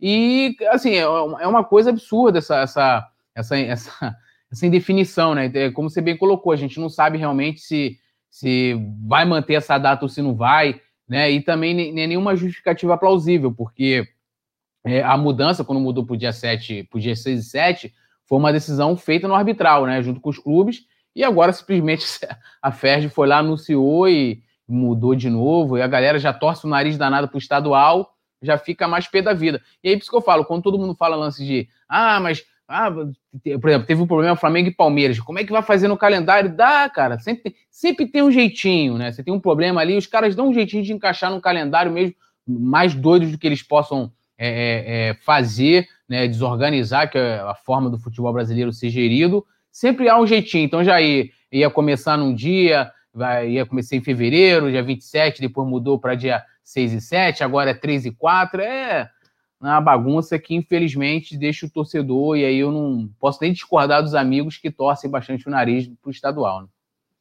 Ah, já não basta todas as novelas envolvendo o direito de transmissão, né? A gente já fica perdido. Onde vai assistir? Toda essa, essa questão envolvendo a transmissão também do Carioca, agora com as datas também. Vamos ver o que, que o pessoal está falando aqui. A Alzira está falando aqui que agora o Gustavo Henrique está jogando até bem e o Léo Pereira péssimo. O Vladimir está aqui levantando a hashtag Fora Vitinho. Então a gente não sabe como que vai também ficar a situação de certos jogadores né, para a temporada 2021. Eu acho que o Vitinho deve seguir no elenco, vamos ver. O Virgílio Sobrinho falando, Arão na zaga só demonstra a incompetência da nossa diretoria, que, da nossa diretoria que trouxe dois zagueiros perebas. Cara, eu, eu falei bastante sobre isso, porque o, e foi uma, uma bola tão fora, né, que, que é realmente a gente teve que tapar o buraco com o Arão improvisado ali e ainda deu sorte, a gente ainda deu sorte disso ter funcionado, que quando a gente viu na escalação do Senna isso virou, né, polêmica também, a gente xingou até a direção do Tataraneto dele, mas deu certo. E aí, Túlio, além de Bruno Viana, que é nosso primeiro reforço, tem nome antigo, porém Sim, voltando, hein? Tem nome é antigo, porém voltando. É isso aí, né? O cara que todo mundo já perdoou a facada, que é o Rafinha, né? O Rafinha vai lembrar, ele saiu ali, né? Final de finalzinho de meados de agosto ali, foi para o Olympiacos da Grécia, rescindiu o contrato, tá de volta ao Brasil e ao que tudo indica, pelo menos no noticiário, é de que ele tá aí por detalhes para assinar o contrato com o Flamengo. Ontem até viralizou um vídeo dele lá brincando ali com um amigo, fazendo né, uns, uns versos ali no partido alto e tal, ele falando, ó, oh, falta pouco para assinar o contrato e o Vene Casagrande, né, que já passou por aqui pelo Coluna também, confirmou também lá no seu canal no YouTube que tá aí por detalhes para assinar o contrato. Então, temos aí o Rafinha muito próximo de fechar com o Flamengo, lembrando que não há todo, vamos dizer assim, uma, uma pressa, porque a gente está em final de Campeonato Brasileiro, então as conversas estão ocorrendo de uma forma mais, mais tranquila, mais calma. O Rafinha, mesmo que se ele fechar agora, ele só vem né, para a temporada de 2021, que abre aí justamente com o Campeonato Carioca, mas ele está aí praticamente para, vamos dizer assim, a, a uma assinatura para voltar para o Flamengo. Já perdoou a facada, né, Nath? Tá, tá tudo certo aí, né? Não tem problema nenhum. Você já esqueceu que ele até saiu do Flamengo. O, o Túlio, eu perdoei a facada acho que com três dias que ele tinha ido. Não, sério, eu disse aqui até num programa que eu fiz com o JP que o Rafinha é um jogador que também acho muito identificado com o Flamengo. E eu acho que justamente por isso causou tanto alvoroço essa saída dele como foi e deixou a galera tão chateada. É como você falou em relação ao medo de se decepcionar com o Gabigol. Acho que foi muito isso, assim, a, a galera gosta tanto dele e, sim, e tinha tanta coisa, assim, com ele mesmo, jogador que comanda as bagunças ali no vestiário, a gente sabe que era um líder, né, pro time, um cara que, que também não tinha muita papas, muitas papas na língua, assim, para falava mesmo o que ele pensava, é um jogador muito identificado com, com o Flamengo, e, cara, a possibilidade, quando surgiu a possibilidade dele retornar, eu já fiquei assim, epa, Hum, que interessante. E é quando você vai vendo que isso vai desenrolando para realmente voltar até um final feliz, cara, é indiscutível, assim. Eu acho que o Isla que se cuide, porque a gente vê que eu, pelo menos, é, lógico, que chegou o momento ali, a gente ficava brincando, que quem tá sentindo falta do Rafinha, mas eu acho que os últimos jogos deixaram claro que o Rafinha tem vaga ainda no, na equipe titular do Flamengo no lugar do Isla. Eu, pelo menos, não pensaria duas vezes se tivesse que escolher entre um e outro. Voltaria com o Rafinha, mas assim, para ontem. E ele até brincou, né, quando ele chegou aqui no Rio de Janeiro, falando que ele vai querer uma medalha caso o Flamengo seja campeão, que ele vai querer a medalha ali, porque ele é, jogou dois jogos pelo Brasileiro antes de ir para o Olympiacos da Grécia. E, e, é isso, assim, ele é um jogador que tem essa, essa energia, o Santo bateu, né, assim, encaixou, é. e, é e tipo ele voltar né? nesse... Oi? É tipo o Gabigol, assim, uma identificação espontânea demais, parece que ele foi criado aqui. Não, é, e, e, é engraçado porque a gente começa, quando começa as especulações, a gente fica atento aos sinais. E aí, quando teve aquela foto também no treino, que o, o Arrascaeta tá com a garrafinha de Gatorade, o Felipe Luiz com o shortinho dobrado a lá, Rafinha, não, tu já fica assim, é, realmente está tudo caminhando para terminar bem entre o, o, Flamengo e o Rafinha. E, cara, fica minha torcida para que essa assinatura aconteça logo. Mesmo que ele não estreie, né? Realmente ele não vai poder, lógico, imagina, faltando duas rodadas, ele joga só contra o São Paulo, não teria nem como mesmo.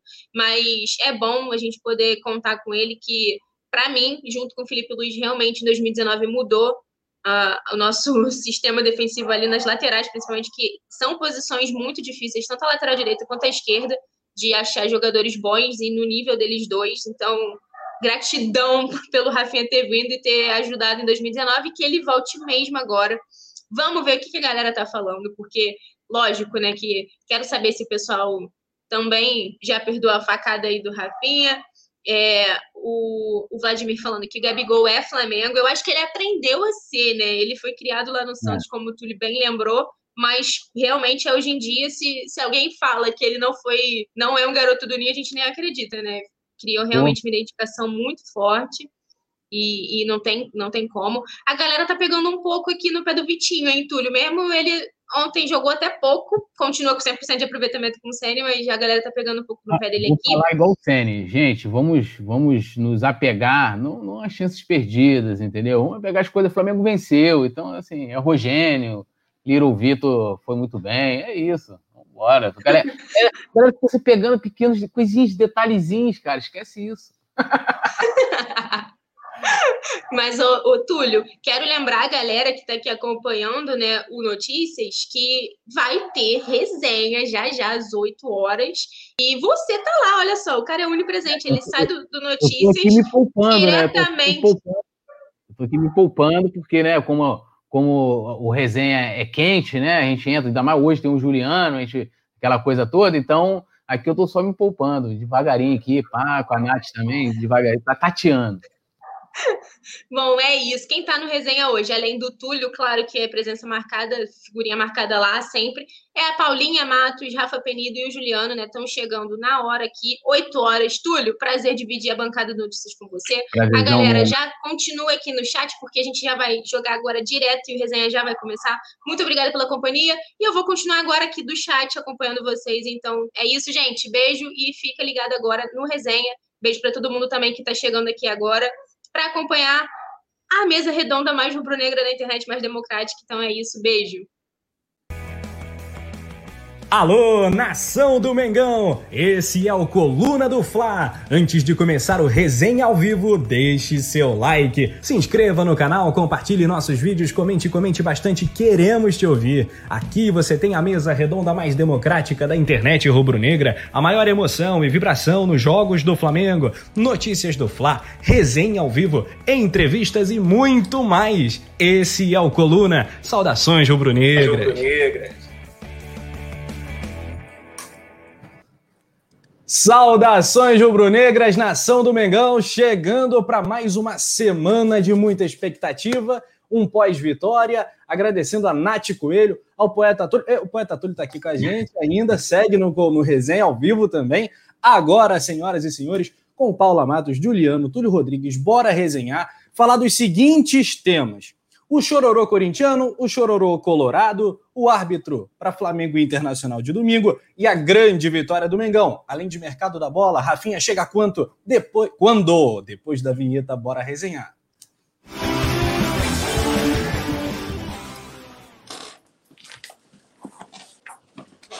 Com a nação bombando no chat do Coluna e ah, já chega de voadora no like, não tem jeito. Quero saudar o Virgílio Sobrinho, a Sayonara Almeida, falando fora Vitinho sem sangue. Já chegou como? Patada no Vitinho. Little Vitor, como diz o poeta Túlio. O Túlio estava se poupando para o resenha ao vivo, que agora o Túlio também vai chegar com a, o pé na porta, né? E não pode ser de outro jeito. Natanael Lima, Marcela Padinha, Mari Ramaldes, todas as três membros do clube do canal, tem aqui o link na descrição. O Thiago Amaral também. Túlio Penido e Paula, surgiu uma especulação de que o Campas do Tolima poderia vir para o Flamengo. Já já a gente vai acionar o Juliano Cossenza para saber mais desse cara, o Hamilton, Hamilton Capaz, Campas. Eu antes quero saudar, claro, Paula Matos e pedir o seu destaque inicial. Que vitória ontem, fundamental, né, Paula? Boa noite. Boa noite, Rafa, Túlio, Dio, produção. Boa noite a todos. É, que vitória fantástica, né? Tem muito para a gente falar sobre. Foi sensacional, matou a gente do coração, que eu tava com o coração na mão para esse jogo, né? Acompanhando ali todos os detalhes. É, de olho também né, no jogo do Inter, né? Ontem foram muitas emoções de uma vez só, que a gente assistiu os dois ao mesmo tempo. É, meu destaque inicial é falar sobre realmente essa vitória, o Flamengo mais uma vez consistente, pressionando, é, vamos avaliar aqui, mas é isso, estou muito feliz, estou confiante e vamos para cima deles aí nessa reta finalzinha de campeonato. É, o Túlio, o Rogênio, como você acabou de se referir, e o Flamengo do Rogênio chegou a uma marca muito bacana de cinco jogos invicto, né? E a marca seria até maior se não fosse aquela derrota contra o Atlético Paranaense no meio do caminho. O Flamengo vem de uma sequência muito boa. Os números do Rogério estão na tela dá para dizer que o trabalho começa a ganhar algum tipo de solidez. E o resultado está vindo, né? Ontem talvez não tenha sido a melhor exibição, mas foi o suficiente para bater o Corinthians. É, eu acho que muitas vezes a gente não vai ganhar jogando bonito, né? E, e talvez essa não seja nem o maior objetivo do futebol, que felizmente a gente tem times aí que foram campeões brasileiros, que fizeram história, que pega o próprio São Paulo do Murici, que, que inclusive o Ceni fazia parte, né? Feio que só uma coisa. Mas o Flamengo fez o suficiente ali na bacia das almas, aquela emoção que a Paula falou aí, né? É, e o Ceni vai conseguindo engatar mais um, um, bom resultado. Acho que isso é bom para todas as partes envolvidas nesse, nesse processo, né? Para ele, que dá mais tranquilidade para trabalhar, dá confiança, né? Seguindo a, na busca do título também, que é uma outra frente, e vai deixando já aquela possibilidade de, de se discutir, né? Ele permanece ou não permanece. Eu sei que muita gente vai em cima somente da questão do título e que os resultados são importantes também, né, nesse, nesse processo todo. Né? Imagina se o time estivesse jogando, ah, joga maravilhosamente bem, mas perde. E aí? Como é que seria? Então, jogou mal, mas venceu, melhorou os números aí do, do Ceni que ainda. Acho que o Ceni nunca conseguiu chegar aos 60% de aproveitamento, mas agora já está mais perto, vencendo aí o Inter. Quem sabe já já salta aí nesses números, né? É, 20 jogos, 10 vitórias, 5 empates e 5 derrotas, está aí crescendo. Uh, o, técnico Rogério Ceni. Juliano, o seu boa noite. Já quero explorar o nosso grande setorista. É o seguinte: esse chororô aí do Corinthians, você vê alguma possibilidade? Está no radar a uma anulação do jogo Flamengo 2, Corinthians 1? Cara, eu acabei, inclusive, de fazer um tweet lá uh, no meu Twitter, na minha conta, que é arroba Juliano, tá aí na tela. Cara, eu odeio esse assunto de, de, de tribunal, arbitragem, odeio com todas as minhas forças. Assim, não consegui ver nenhum programa esportivo hoje, porque era só debate se o jogo do Vasco tinha que ser anulado, se o jogo do Flamengo tinha que ser anulado, se estava impedido, se não estava impedido. Gente, vamos falar de futebol, né? Pelo amor de Deus. Assim, obviamente que tem que ser debatido, mas só falam disso. É só arbitragem, é só STJD. Final de campeonato aqui no Brasil é sempre a mesma palhaçada. É arbitragem, STJD, é recurso, é quem vai ser punido, quem não vai ser punido. Assim, não tem chance nenhuma, nem do jogo do Vasco, nem do jogo do Inter. É, se o Vasco o Vasco sabia que o VAR estava descalibrado, os jogadores sabiam, eles tinham que ter, naquele momento, falado: não, não vamos reiniciar a partida. Reiniciou, amigo, já era, acabou. Decisão do campo é a que prevalece e vai seguir o baile. É, só para agora fazer o, o, destaque, hoje eu tô, pô, tô, tô alto, né? Tô voando alto hoje. Professor Rogério Ceni, professor Rogério Ceni, elogiada, que nenhuma crítica, não vi nenhuma crítica ao professor hoje. Arão fez gol, por enquanto, e... por enquanto. Arão Fergol. E assim, até uma ressalva: o aproveitamento do Sene no Campeonato Brasileiro é de 68,9%. Com esse aproveitamento, o Flamengo estaria cinco pontos na frente do Internacional. Então, só no Campeonato Brasileiro, que são 16 jogos, 10 vitórias, 3 empates e 3 derrotas. Só no Brasileiro, que eu acho que é a análise mais justa que a gente pode fazer atualmente, mais do que o números em geral, até porque o primeiro jogo dele ele teve um dia de treinamento, que foi o jogo contra o São Paulo, que foi aquela falha do, do Hugo. Os jogos de eliminatória são muito mais imprevisíveis e tem muito mais um imponderável do que os de pontos corridos. Né? Pontos corridos é que a gente pode avaliar melhor o trabalho do que um, um, um, um torneio de mata-mata. Até que, por exemplo, a derrota do Racing, a gente amassou o Racing e foi eliminado é do jogo. Mas o São Paulo também, na estreia, o Flamengo já havia jogado bem Sim. aquela falha capital do Hugo, né? Exato, mas é, ele tinha um dia de trabalho. Mas enfim, a gente tem mais aí para debater do Senna. Meu, meu destaque era só isso: dizer que eu, que eu tô tranquilo, tô sentado na cadeira da humildade. É. sentado na cadeira da humildade, é, ainda bancando os meus comentários aqui de outros resenhas. Juliano com K, grande fase aí. ah, não, só, só, um detalhe, só um detalhe aqui que eu, que eu quero pontuar. É, quem não deixar o like, quem não deixar o like, eu vou sortear um ingresso para o show de stand-up do Nego Di quando ele sair do Big Brother. Quem não, não deixar o like vai ganhar um ingresso, um par de ingressos para o show de Nego Di, aonde quer que seja. Não, e não um só show... ganhar, como vai ser obrigado a ir. Obrigado a ir, é um show de Nego Di. Um show de stand-up do Nego Di. Inimigo do riso, né, cara? Olha Inimigo só. O Gabriel tá na live do Coluna e ele trabalha na loja Nação Rubro-Negra de Floripa. Então, aproveitando aí, mandar um alô pra galera que tá no shopping Itaguaçu, galera que trabalha essa nação maravilhosa de Florianópolis, shopping Itaguaçu, loja Nação Rubro-Negra. O Vitor, o Gabriel, é claro, a Rafaela, a Natane, o Joacir e a Jennifer, todos ligadinhos no Coluna do Fla. Valeu, Gabriel, tamo junto, um abraço para a galera de Floripa. A Simon Leto chegou, tá na área também, com e destaque, né? Afinal de contas, membro do clube do canal. Natanael Lima, mesma coisa. Alzira Bastos também. Lohana Pires chegou um pouquinho atrasado, mas chegou. Galera tá falando sobre arbitragem. É, Rafael Klaus. Tira o Rafael, né? Para não me complicar, é só Klaus. Esse cara aí é envergonhando. Não, não, não tem um xará do, do Rafa, mano, que presta, assim. É, é tudo, é tudo, porra, mano, tá de brincadeira, né, cara? O único, eu falei, o único Rafael que presta é o Penido, né? O aqui, não, presta... o Rafael Torres da Silveira, inscrito do Coluna do Flá, tá aqui falando, estão deixando a gente. Não, esse aí sim, não, isso aí sim. O Rafael Lima também, aqui também, também, Não foi difícil, não foi difícil é. achar. Não, não, mas eu tô, eu tô indo para outro, outro não estou no chat. Não me complique aqui, Rafa Penido, senão vou te colocar no mesmo balaio desse Kraus. Kraus! É tipo a série, The Kraus. O fevereiro do Mengão tá na tela e a galera confere por enquanto muito, mas muito positivo. 3 a 0 no Sport, 2 a 0 no Vasco que tá fundando, 1 a 1 contra o Bragantino no Nabia Bichedi, né, Túlio?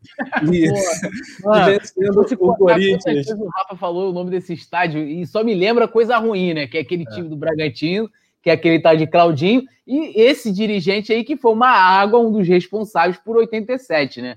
A Nabi, o Rafa Zé, que ontem não falou, né? Estamos aqui em Maracanã, Mário Filho, não. Oi? Como é que é, Paula? Ele já tem pesadelo com o Nabi Abichedi, ele não aguenta mais. Porra, mano. Tipo, aí ontem ele não. Pior perguntar aí a produção aí. Quantas vezes ele falou Maracanã ontem, quantas vezes ele falou Nabi Abichedi? Então, o show do Nego Di no Nabi Abichedi. Já pensou? Olha só. O Vladimir tá falando Zico, a lenda viva. O Zico sabe muito, parceiro. Cássio Oliveira tá aqui interagindo com a gente, falando que a Tartaruga Ninja Rafael também é legal, é verdade. o Alzira Bastos, o Clube da Música, o Paulo Roberto Nicolini, perguntando sobre os machucados do Flamengo. Rapaz, nós vamos falar. E olha, esse negócio de tapetão, o que é o tapetão? O tapetão foi um termo criado até pelo Apolinho Washington Rodrigues. Tapetão é o, é o STJD em si, é o tribunal. O campeonato sempre vai para o tapetão, como disse o Juliano. Todo mundo tenta tirar a casquinha, provocar, fazer uma pressão política, no fim das contas, para ter algum tipo de benefício, porque reversão a esse tipo de marcação, que foi o caso do Corinthians, o caso do Inter, dificilmente acontece, né, Túlio? Não é só o Corinthians que chora. Internacional também abre o berreiro num chororô danado por causa do. Como é que é? Não é o ponto cego do VAR, é o VAR que estava. Como é que é? Descalibrado. Descalibrado. Descalibrado. Descalibrado. VAR. É uma vergonha, né, cara? Aí depois é. veio o Luxemburgo falando que mancha o campeonato. Foi realmente muito complicado aquele lance lá do Inter. É, sim, mas entra nessa questão justamente que o Juliano estava falando. Você tem a regra, a regra diz que se tiver qualquer problema tecnológico, eu confesso até que não sabia disso, é, prevalece o que está no campo. O que eu acho dessa questão toda é que, assim, por exemplo, eles não descobriram na hora do lance que deu problema no VAR. Então, acho que deveria chegar já antes da partida comunicar ao público, porque, assim, a gente é, a gente é, é, faz parte de todo o processo ali, o torcedor também que está envolvido na situação, e aí passa o lance ali e tal, papapá, aquela coisa toda, e fala, pô, não, mas estava calibrado, tanto que eles pediram, há uma, uma discussão sobre essa, que pediram para a Vasco TV tirar a câmera deles ali, que também tinha essa, esse mesmo visual do VAR ali, pelo menos naquela, naquela visão ali. Sendo que aí eu até estranhei, por quê? Porque o Inter usou uma imagem, e o bizarro é que eles na verdade, para poder provar que o Rodrigo Dourado não estava impedido, eles colocam a, a, que foi antes da batida, o que não diz, é no momento que, que o, o, jogador bate na bola, né? E tem justamente uma imagem posicionada do Inter TV. O Vasco não vai conseguir anular esse jogo, vai ser só barulho, eu acho que é, entra nessa questão de que né, acaba tornando, fazendo com que o campeonato fique sendo falado, uma rodada tão decisiva, que poderia se falar tudo que rolou dentro de campo, e o Corinthians se utiliza de uma coisa que só pode só beneficia o Inter, porque você pressiona o próprio o Rafael Claus aí para a próxima partida, porque foi o que eu falei no Notícias. A questão só não está nem na, na, na, atuação dele, mas é como que ele entra emocionalmente pressionado para essa partida. Então, se você tiver um lance em que exigiu uma interpretação é, é, do, do, árbitro, ele simplesmente, se for a favor do Flamengo, ele pode falar assim, cara, se eu marcar isso aqui, vão dizer que eu tô, ó, que eu tô vindo aqui para beneficiar o Flamengo, então vou marcar conta, eu não vou marcar, vou deixar passar, vou interpretar de uma outra maneira. É tudo que contribui. E o Inter, vamos combinar, o Inter acho que seria o último time hoje a, a ter que né, é, cobrar qualquer coisa nesse sentido sobre arbitragem e estão fazendo todo um, trabalho de pressão em cima. O presidente falando, a imprensa gaúcha também. Eu, por isso que eu falo, os dirigentes do Flamengo têm que falar. Nem que seja só para falar assim, ó, estamos de olho em tudo que está rolando. Tem que falar para poder também colocar a pressão. Não deveria, acho errado, mas também colocar a pressão e dizer: ó, estamos de olho aqui, cara. É, o Juliano sinalizou, ia falar alguma coisa, ia acrescentar algo? Juliano? Não, na verdade eu tenho que fazer uma correção em relação ao que o Túlio falou, é, em alguns, alguns pontos que eu apurei com uma, com a pessoa da CBF. É, na verdade, a câmera da Vasco TV, que tanto foi debatida, era uma câmera que ficaria centralizada no campo para filmar o Luxemburgo durante os 90 minutos. Era uma câmera tipo a Flá TV faz quando ela tem, quando ela vai transmitir a partida sem imagens, ela foca no banco de reservas do Flamengo e porque ela não pode transmitir o jogo em si. Era essa câmera que a que a CBF pediu para que fosse retirada. Não tinha nada a ver com câmera de impedimento ou algo do tipo assim. Era uma câmera que ficaria em cima do Luxemburgo os 90 minutos. Esse é o primeiro ponto. A segundo ponto que eu apurei também foi que as linhas foram calibradas sim antes do jogo. Elas foram calibradas três horas antes. Então, o, o, o jogo começa com as linhas calibradas. Só que o que aconteceu? o, a linha ela é projetada é, virtualmente sobre as linhas reais do jogo, para poder ter um espaço para poder traçar a linha de impedimento. Só que em São Januário tem a marquise da tribuna, da tribuna de São Januário. E aquela marquise ela faz uma sombra. Em um dado momento do jogo, do primeiro tempo, é, bateu o sol e o software da, da, da empresa jogou a linha lateral, que era onde que é a linha que você precisa fazer para para marcar as linhas do VAR e jogou para onde estava a sombra, que foi feita a sombra na tribuna. Foi isso que aconteceu. E eles só foram perceber quando eles tinham que analisar o lance. Então, durante o primeiro tempo, por conta da sombra e do sol que bateu, é, por conta do sol, a linha foi posicionada para a sombra. Então, ela ficou totalmente descalibrada e não tinha como avaliar o lance. E eu perguntei para essa pessoa, eu perguntei, pô, mas não tinha como é, calibrar as linhas novamente quando saiu o gol? Ele falou, cara, era um papo de 20 minutos para você calibrar novamente a, a, as linhas do VAR. E aí. Levar 20 é... minutos, então, né? Acho então, que foi o que eu falei. Né? Eu falei, pô, mas aí o Vasco tinha que ter segurado. E aí ele falou, cara, é, mas não tem o que fazer, e aí foi prevaleceu a decisão de campo, que é o que está na, que é o que tá na regra, né? Quando as imagens do VAR são inconclusivas, e é eram inconclusivas porque não tem a olho nu, não tem como você saber se o Dourado tá ou não em impedimento, é, a recomendação é que o jogo se reinicie. E aí você pergunta, ah, é, mas agora tem como ver se está impedido ou não? Não, não tem mais como ver. É, é, impossível a gente analisar pelas linhas do VAR se está impedido ou não, porque essas linhas elas não estavam marcadas é, na hora, no momento exato do lance. E assim, essas linhas elas não são é, pré-gravadas, entendeu? Elas não são usadas por imagens gravadas, elas são usadas ao vivo. Tem que estar, tá, o lance tem que ter acontecido naquele exato momento para eles poderem parar o lance e traçar as linhas, porque as linhas já estão projetadas quando o jogo começa. Você não pode projetar a linha depois que o jogo encerrou, só com a imagem parada, entendeu? Uhum. A linha já tinha que estar tá calibrada, só que a linha não estava calibrada. Então não tem como saber, usando esse mecanismo do VAR, se o lance estava impedido ou não. Então é, não tem como, a gente não vai saber se estava impedido ou não. Por mais que o Vasco contrate uma empresa, eu vi que até o Notável postou isso, que, que ele fez a próprio lá, o linha, mas não tem como, é diferente, porque tem que estar com as linhas traçadas no campo. Então a gente nunca vai saber se o lance estava impedido ou não. É, é mas, mas tem uma situação, tipo assim, o, Va o Vasco, é, o Vasco estuda, eu acho que não vai conseguir anular, acho que o Vasco vai conseguir fazer nada. eles comunicaram ao Vasco no lance, porque assim, beleza, parou ali, você tá ali, ah, beleza, o cara tá checando o VAR, o jogo tá parado, ah, ele tá ali, ele vai olhar ou não vai olhar, tá escutando lá o árbitro de vídeo, e simplesmente o cara, eu não sei porque assim, primeiro eu não estava assistindo a partida, então não, eu, eu vi os comentários depois no Twitter, né? Tipo, ah, o Premier, lá, o pessoal da transmissão falou isso, isso, isso. É, mas assim, foi comunicado ao Vasco, tipo assim, ó, tem uma, um problema de calibragem aqui do, do VAR, né? Sim. E aí, se o Vasco ali, diante da regra que já tem, já é pré-estabelecida, eles deveriam, inclusive o Luxemburgo, saber disso de qual é salteado, né? Mais do que torcedor, do que todo mundo, né? Então, assim, a partir do momento que reiniciou a partida, o Vasco assumiu o risco. Acabou, perdeu, já era.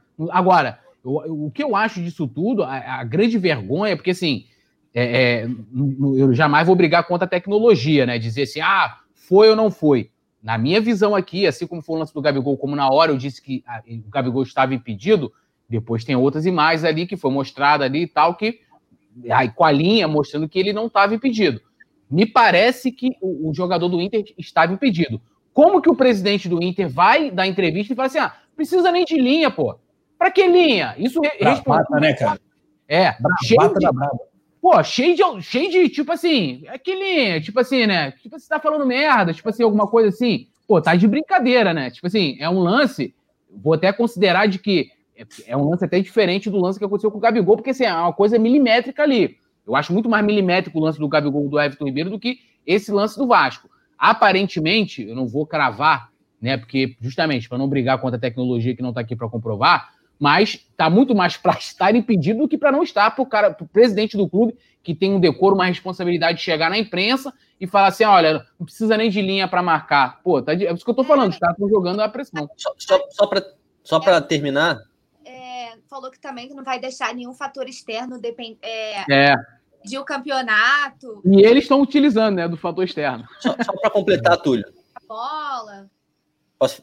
Não, só para completar. Eu, eu não tenho certeza se o Vasco sabia, mas é, o, os jogadores. Assim, não sei se todos os jogadores do Vasco ficaram sabendo, mas o Rodrigo Dourado, quando ele sai do gramado, na entrevista já na beira do campo, ele fala que o juiz disse que, que as linhas estavam descalibradas. Então, pelo menos os jogadores do Internacional estavam sabendo. Então, se os jogadores do Internacional estavam sabendo, os jogadores do Vasco também estavam. E assim, o problema desse lance é porque a câmera não é centralizada, né, cara? É, porque não tem como a gente, não tem como nem ver o pé do jogador do Vasco no lance, porque tá todo mundo na frente. Então não tem como cravar se está impedido ou não, não tem como. Obviamente que o presidente do Inter mandou uma bravata, bravata sensacional, né? Absurda. É, mas não tem como saber, não, tem, não tinha como anular o lance só com essa imagem. E era, é, realmente não tinha que fazer. Ô, Paula, é o seguinte: o Douglas Duarte dá um ótimo resumo aqui sobre o que foi a, a rodada. Ele falou: obrigado por nada, Vasco da Gama. E outra, o Coluna do Fla, inclusive, transmitiu a reta final de Vasco e Inter né? O Túlio se lembra muito bem. O que aconteceu? A gente passou para o jogo de São Januário, teve gol do Inter. Então, Pô. esse negócio de fazer jogo do Vasco, a gente narrou o pênalti que o Cano perdeu, enfim. O Vasco é, é algo assim sofrível, que vive o Vasco é inacreditável. Quero, antes de passar a bola para você, Paulinha, só ler aqui o superchat do Gabriel Costa, que está dentro aqui desse tema do, do, do VAR. É, ele diz o seguinte: se perceberem, o árbitro após esse gol, ele não aponta o meio do campo, ele fica perdido e resolve olhar para o bandeirinha aí todos ficam perdidos. É, Paula, essa é a arbitragem brasileira, né? Não chega a surpreender.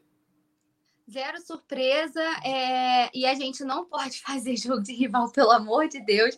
Esse negócio de união flasco foi um surto coletivo, não existe essa história de união flasco. Parem, por favor, que o Vasco. O nome já é feio, né? Não, o nome já é uma porcaria, né, cara? Não entendi, Túlio. O nome já é feio, né? Flasco. Plástico, não. O negócio está com nome de rebaixado, né? Mas a arbitragem brasileira em si, ela é muito desqualificada, né? É, a gente vive de... É, e é lamentável, porque toda vez que a arbitragem a arbitragem vira a arbitragem vira pauta é porque aconteceu alguma coisa, algum fator duvidoso. Quando a arbitragem é boa, ela não vira pauta, né? Ela não vira discussão. É lamentável, é muito é muito desqualificada ainda. Eu acho que ainda falta muito preparo. Toda vez que a gente debate sobre o VAR, é, eu faço questão de, de ressaltar que a gente não tem como ficar, obviamente, brigando com a tecnologia. Mas eu tô com os meninos de que, tipo assim, se o, o Vasco sabia no intervalo uh, que as linhas estavam descalibradas, assumiu o risco e voltou para o jogo, aí, amigo, é decisão de campo, não tem o que fazer. Acho impossível anular. Mas o Luxemburgo até falou sobre isso na, na coletiva. Ele falou que o Vasco cogitou não voltar a campo, mas eles ficaram com medo de perder mais pontos, se fosse o caso. Então, por isso que eles voltaram ao gramado. Então, assim também, poderiam ser punidos, né? É uma situação.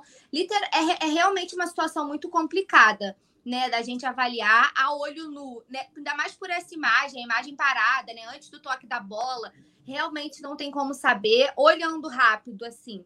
Para mim, eu acho que estava impedido, mas como o Gil falou, é impossível cravar, né? O próprio lance do Gabigol, na hora eu achei que estava, e a gente só foi ver que não estava, né, com as linhas que realmente demonstraram que ele estava atrás da linha da bola, então é por isso que a... eu sou super a favor do VAR, tá? Eu super defendo a tecnologia, acho que ela vem para dar justiça ao futebol, mas para isso ela precisa, em primeiro lugar, estar tá funcionando, né? Obviamente. E, em segundo lugar, acho que você precisa ter uma equipe de arbitragem qualificado suficiente para administrar a tecnologia. A gente já viu muitas, muitas oportunidades, né? muitos jogos de erro de VAR é, avaliação errada do VAR por erro de arbitragem, por erro de quem estava operando a máquina, né? É, então, falta qualificação. Eu acho que o Brasil ainda deixa muito a desejar em relação a isso. E sobre essa reta final de campeonato, é sempre a mesma história, né? Todo mundo querendo aparecer. O STJD quer fazer graça, uh, é um querendo anular jogo do outro, é sempre assim. E a gente tem que decidir na bola e respondendo ao presidente do Internacional, né? Que veio falar de que a nem precisava de linha, se ele é, tem visão ampli, privilegiada, visão de raio-x, né? se ele tem uma tecnologia interna, a gente não sabe, vai que o cara é um mutante, alguma coisa assim da vida que pode pode concluir esse lance, então que ele traga as imagens, né, que ele teve acesso, comprovação, falando, do que ficar de balela e vir a público questionar a tecnologia que nem funcionar estava funcionando, né?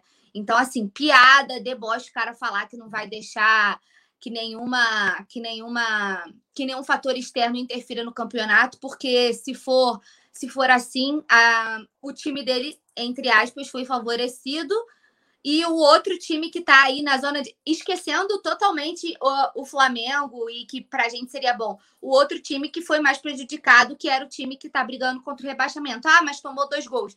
Mas uh, os rumos da partida poderiam ter sido outros, né? A gente sabe como a equipe fica quando toma um gol, como sente, como as coisas acontecem. E, antes de mais nada, temos um novo membro aqui no Coluna.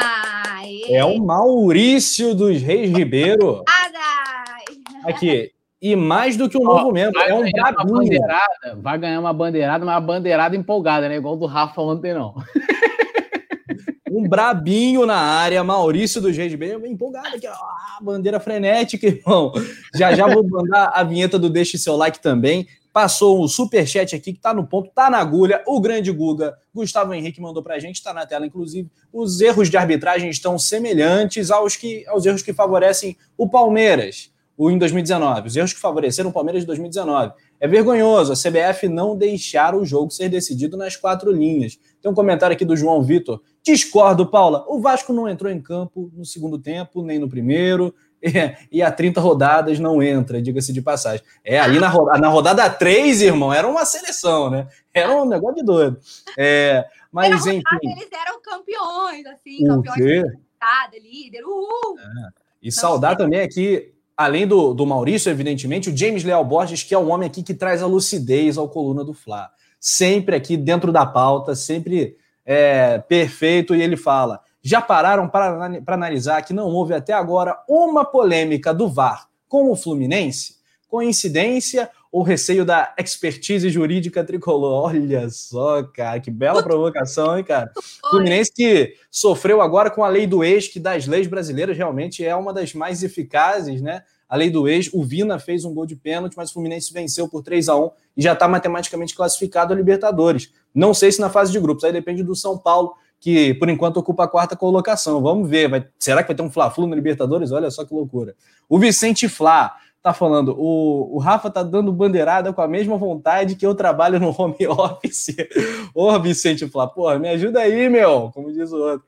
Um abraço para o Paulo Roberto Nicolini também. Vamos entrar nas polêmicas e, claro, no jogo do Mengão, que foi sensacional, um 2 a 1 importantíssimo. Tá na tela também o lance do Gabigol, claramente atrás da linha da bola, milimetricamente, lance difícil para caramba. Na hora eu fiquei cheio de dúvida, mas depois a tecnologia veio para nos ajudar, né? É, o galera, então é isso. Voadora no like, para subir o like. Galera tá bombando aqui, participando em peso do nosso chat. E também, ainda sobre arbitragem, está confirmado o trio para Flamengo e Inter. A final, final antecipada do campeonato, que pode não resolver nada. Aí o jogo do São Paulo vai ser outra final, né? Mas a final do campeonato para a gente é Flamengo e Inter, 16 horas domingo com a arbitragem do Rafael Klaus, árbitro FIFA, que para a CBF é o melhor, é o bicho da coleira preta. Quem é o cara? É o Rafael Klaus.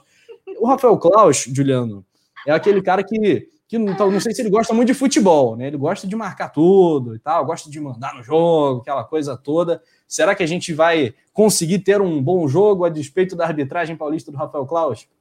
Cara, eu gosto, eu sou, eu gosto do Klaus, cara. Eu acho que ele apita bem, assim, dos brasileiros, eu acho que é a melhor opção para esse jogo mesmo. É, é o árbitro que tem mais experiência internacional, né? É o árbitro que está acostumado com Libertadores, jogos decisivos e tudo mais. É, eu acho que ele é bom. Assim, pô, não vou ficar comentando que, como que ele vai apitar, assim. Eu não sei. Ele, ele não, ele, ele, pelo ele deixa o jogo rolar, cara. Ele é um cara, um juiz que, que não é de ficar marcando muita faltinha, não. Ele, ele deixa o jogo correr. É, mas vamos ver, cara, sei lá, não. É, é, essas Olha, discussões de arbitragem, eu não sei, cara, tem que esperar o cara apitar, mas eu gosto dele, eu acho que dentre as opções disponíveis, que seria ele ou o Daronco, né, que estava sendo falado, eu acho que ele é a melhor opção, cara. Não sei que muito. benevolência, hein? Que benevolência, seu Juliano Cossenza. Meu cara, Deus do céu. Guardião do Klaus. Tem um grupo lá, Guardião do Klaus também, Juliano Cossenza. O cara pitar, pô. Porra, pelo amor de Deus. Tá Repare que é tudo com K, hein? É tudo com Kai. Ai, meu Deus do céu. Não, brincadeira. Ele é o cara mais conceituado, é o queridinho lá, é o cara da vez da CBF, né? Vamos ver. Eu tenho, tenho essa impressão dele, não, mas enfim, tomara que ele mande bem. Thiago cara, Cabral. Eu, ah, é... desculpa. Não, desculpa. Eu só ia falar que eu acho que a grande preocupação, assim, eu, já, depois do jogo contra o Vasco, já teria, se eu fosse a direção do Flamengo, teria um pé atrás com a, com a escalação dele. Não por ah, porque o cara vai roubar ou não vai. Nem por isso, porque a atuação dele, na minha opinião, naquele jogo ali, é, quase que compromete né, a, a, a partida. Fora que, assim, é, é, o cara merecia ser expulso, né? Aquela coisa toda. Beleza, ponto. É, é, ah, ele é o melhor cara do quadro da CBF, CBF é, né, colocou ele. A questão toda é como que ele vai chegar emocionalmente para essa partida. Então fica toda essa pressão, Inter falando, Corinthians, né? Ah, porque, cara, tá claro, os caras querem questionar é, é, é, é a tecnologia, que igual assim, a gente está falando que não dá para ter certeza na questão de, do, do lance do Inter, o, o, lance do Flamengo mostra claramente, a tecnologia está mostrando que foi gol. E os caras têm o disparate de ir para a imprensa ou para a rede social ficar disparando coisa. E aí, como é que o cara vai entrar, vai entrar domingo lá? É, essa é a preocupação. Então, assim, eu espero não ter que chegar ao Klaus aí, até sendo aqui né, solidário ao Juliano, mas vamos aguardar. Eu nem gosto de saber. Rafa, Rafa chegar e falar, Rafa, quem é o, o árbitro aí? Que eu não gosto nem de saber quem é. Eu, por, por um acaso, fiquei sabendo antes. Lamentável, já fiquei o coração já. Chamaram o nosso bravo Juliano de Clausete aqui. A galera tá pegando pesado aqui. Eu acho que ele não vai ter essa pressão toda, não, Túlio, porque ele tem um respaldo, né? Ele tem aquele escudo FIFA que brilha mais que não sei o quê, né? O ah, Wellington Costela, tá ligado aqui? Tá ligado no Coluna do Fla. Ele fala mais um jogo no Coluna e mais uma vitória. Isso é que é canal Pé Quente, Wellington. Obrigado. Eu vivo com o Wellington Costela também. Assisti ao jogo na Globo, no mudo, e ouvindo a narração. Bom demais. Obrigado, Wellington. Caraca, que moral. Valeu, parceiro. É, domingo tem mais, hein? Pé quente até o final. O Edson Mendonça tá falando que ele é, o, o Cláudio é torcedor do Palmeiras, aí eu não sei. Acho que o fato dele torcer para o time A ou B não muda se ele for um bom, um bom árbitro. O Paulo Só Roberto O Roberto Reit, que, tu, que tudo, todo mundo fala que roubou pro Flamengo, né? Era tricolor. Eu tava vendo um documentário essa semana do Castor. É. Meu irmão, ele roubou claramente o Bangu ali, ainda confessa, né? Não, eu sou Fluminense, mas, mano, assim. Então, acabou. Dica, dica, acabou caído. Dica cultural legal, documentário do Doutor Castor bom, aí no Play, muito bom. Samba, futebol é, é a dica. É, vamos voltar a falar então do jogo. Flamengo 2, Corinthians 1. Queremos análise de Paulinha, Juliano, Túlio da galera também. Faça a tua avaliação no chat que a gente vai ler aqui em tempo real e mandar um salve para você. Começando com a Paulinha. Paula, o Flamengo jogou o suficiente para vencer o Corinthians. Gols do Arão, né? O Juliano Cossano fala loucura, Arão! Eu vibro! E também do Gabigol. É, foi um jogo bacana do Flamengo, né? Quais foram seus destaques? Quem foi o brabo do jogo, por exemplo? O brabo do jogo para mim foi o Gabi. É, ele é um fenômeno, o Gabi, o Gabi é predestinado. É incrível como o cara é, é fundamental e, e, assim, parece repetitivo, né? A gente falar que o Gabigol é fundamental para esse jogo, para esse esquema do Flamengo, é fundamental para o Flamengo. Mas eu estava acompanhando notícias, né? E vocês estavam falando, ah, o Gabigol aprendeu a ser flamenguista, né? Ele é real a representação do torcedor ali no gramado. É, ele aquela vibração de ontem assim foi uma coisa muito muito marcante o, uma menção honrosa para o Bruno Henrique que também voou assim fez uma partida fantástica eu achei que o Flamengo jogou bem estava amassando o Corinthians no começo né os primeiros 20 minutos ali foi de total pressão depois, é claro, diminui um pouco o ritmo. Depois que sentiu o gol, é, deu uma desorganizadinha mas natural, pelo menos conseguiu né, correr atrás do, do resultado é, para buscar a vitória. É, o grupo está muito fechado, né? Eu destaquei isso nas outras, nas outras partidas. É, ontem a gente teve o Diego de volta, já acho que dá uma cadência muito boa ali ao meio. É, o Arão e o Rodrigo Caio, como eu falei até no meu vídeo de opinião por o coluna do Fla Play, que eu apontei como a como a minha dupla de zaga ideal para a reta final do campeonato. Isso fazendo todos os jus ao Gustavo Henrique, né? Que vem fazendo bons jogos, se superou e ontem entrou, né? É, entrou entrou bem, entrou de boa, o Arão ali voltando para a volância, polivalente, né? É, onipresente, fez até gol. Eu achei um jogo ok. É, eu acho que podia ter tido menos menos emoção, assim, porque a gente morreu do coração antecipadamente.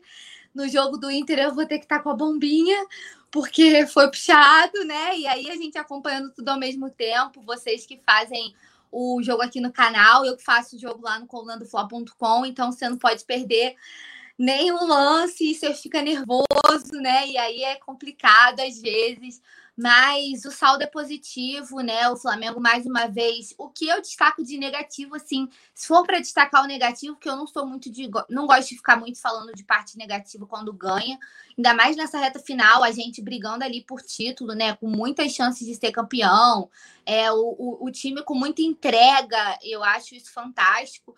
A única coisa é que o Flamengo perde muitos gols, né? Ainda. Isso é uma coisa que, pô, faz muita falta pra gente. O Gerson perdeu um gol ali feito, na minha opinião, ele tomou a decisão errada, era para ter batido, né, ao invés de tentar de tentar o passe. É, o Pedro também perdeu um gol feito, chutou fraquinho, né? Facilitou para o Cássio. É, mas, no mais, eu achei uma partida honesta do Flamengo. Assim, os primeiros 20, 25 minutos, eu achei incríveis, assim, foi muito domínio, né? O Flamengo chegou a ter 72% de posse de bola, o que é uma característica nossa, né? A gente gosta de jogar com a bola no pé, trabalhar as jogadas, fazer essa superioridade, esse domínio. É, eu acho que o Flamengo não fugiu da sua identidade, que é esse futebol dominante. E eu achei uma partida honesta, os bravos para mim, Gabigol e Bruno Henrique. Mas, assim, boas partidas. O Arrasca eu achei um pouquinho apagado em relação às últimas partidas que ele vinha fazendo. Eu achei ele um pouquinho apagado ontem, mas é óbvio que conta desgaste, né? O cara que joga todos os jogos e tal. O Felipe Luiz, mais uma vez, jogou muito bem ali com o BH pela esquerda.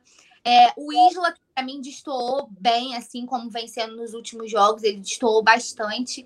Inclusive, Rafita, é, você, coração, eu já estou pronta para te receber, entendeu? Estou prontíssima aqui é, para receber o Rafinha com o Urubuzela. Tá tudo nos conformes, tudo preparado para ele chegar. Mais um Rafael, mais um Rafael maravilhoso aí para o poeta Túlio. Chupa, mais Túlio. Um Rafael de qualidade, Rafa, para a gente quebrar essa, essa coisa aí, aí, de que os Rafaéis não estão com nada. Mais um Rafael para fazer para fazer parte do seu time dos brabos, tá? Para ele, dou moral, falo, pô, o único Rafael que presta é o Penito e tal, ele me manda essa. Aí tem um comentário aqui do Diego Miguel, falou, Túlio parece o Gil do BBB, sem ofensa. Não, Juliano, o cara é bom. Eu quero saber do Juliano que acompanha. Olha, o cara joga e joga, hein? O cara é bom. Analise e analise. É brabo, é brabo, é brabo. Pode confiar. Não, eu sei que eu, eu tava vendo aqui, eu fui pesquisar, né? Sei que o cara tal, mas beleza, cada um com sua opção. Quero saber se o cara é boa pessoa. Se for boa é, pessoa, tá confiar, tá tudo certo. Confiar. Então tá, tá, tá, beleza, irmão. Tá beleza. Eu não acho que parece, não, mas tá, tá show de bola. Tá tudo bem. Ô, ô Túlio. Se eu sou, você não acha que parece? Estão perguntando se eu sou irmã da Ana Thaís, gente. Não tem Isso nada. que eu ia falar. Paulinha nada. Ana Thaís Matos. O cara pegou pesado aqui. O mais Essa próximo é o sobrenome. E o dela é com um T, o meu é com dois. Assim, não tem absolutamente nada a ver, nada a ver. Pois é. Sou é, pra mim você era irmã dela, você não é irmã dela, não. Eu, pensava, eu jurava até hoje que você era irmã dela. Eu até falar para convidar ela aqui pro, pro resenha. É. Brinca mais que a brincadeira, né? Olha só, rapaziada. Ô, Juliano, errado. Eu vi muita gente comentando assim que o brabo do jogo seria Sim. o Rogério Ceni, que é o Rogênio, segundo o Túlio Rodrigues. Pô, né? tirou meu comentário. Eu ah, ia é? surpreender. Não, então, então, fala, então fala você aí, porque acho que eu vou assinar embaixo. Ontem o cara mandou muito. Tirou meu comentário, cara mais uma vez, mais uma vez, o professor Rogério Ceni ganhou o jogo no intervalo. É isso. É isso. Mais uma vez, uma mudança tática do Rogério Ceni faz o Flamengo ganhar o jogo. Outra vez, eu quero ver onde estão tá os críticos que falam que o Rogério Ceni não tem leitura de jogo porque ele errou uma substituição ou outra. É porque resumem leitura de jogo só com alterações, substituições. mais uma vez ele ganhou o jogo sem mexer nenhuma, sem fazer nenhuma substituição, com mudança tática no intervalo. Foi assim quanto o Grêmio, quando ele puxa o Bruno Henrique da ponta esquerda e joga mais por dentro pelo lado direito, e, e aí o, o, Flamengo começa a dominar completamente o Grêmio. E foi ontem, tirando o Bruno Henrique mais do centro e jogando ele nas costas do Fagner e trazendo o Arrascaeta pelo meio. Foi assim que o Flamengo ganhou o jogo ontem. Nos primeiros, o Flamengo começou o jogo muito bem, tendo várias chances, e aí abre o placar, teve chance de fazer o, o, o, segundo gol e não faz. E aí no primeiro ataque a zaga falha, eu acho que o Arão deu mole no gol, é, mas uma falha geral também, porque o, o jogador do Corinthians está livre no meio para dar o passe, é, e o Arão deixa as costas dele é, totalmente desguarnecidas, né? ele, é ele tá meio mal posicionado. É um ele tá meio mal posicionado, ele tem que. Ele, ele gira pela, ele gira no eixo errado. Ele tinha que ter. Ele vai para dentro do jogador, ele tinha que ter ido no espaço. Aí a bola acaba mas, indo nas costas eu acho dele. Que é, mais um, um, erro, se a gente for olhar, é, até eu destaquei isso ontem, até para aproveitar que o Juliano comenta também, que, por exemplo, a gente levou gols assim, iguaizinhos esse gol contra São Paulo e Atlético, e com o Natan na zaga, né? O cara botando ali entre o, o lateral e o zagueiro, né? Aconteceu isso contra o Atlético também, e o atacante entrando ali e fazendo gol. É, mas aí eu acho que tem, pesou um pouco ali a inexperiência dele na, na posição, eu acho. Porque se ele tá, ele, se ele tem a noção de que ele tem que proteger o espaço e não marcar o jogador, eu acho que ele teria, ele teria feito, ele teria interceptado o passe. É só, mas enfim, eu acho que, que é uma outra discussão que a gente pode ter depois. Mas aí depois o Flamengo sente o gol, o Flamengo sente o gol ali depois, porque o time não se encontra até o final do primeiro tempo, os jogadores não é nem taticamente, porque o Flamengo, o Corinthians não teve mais chance no primeiro tempo.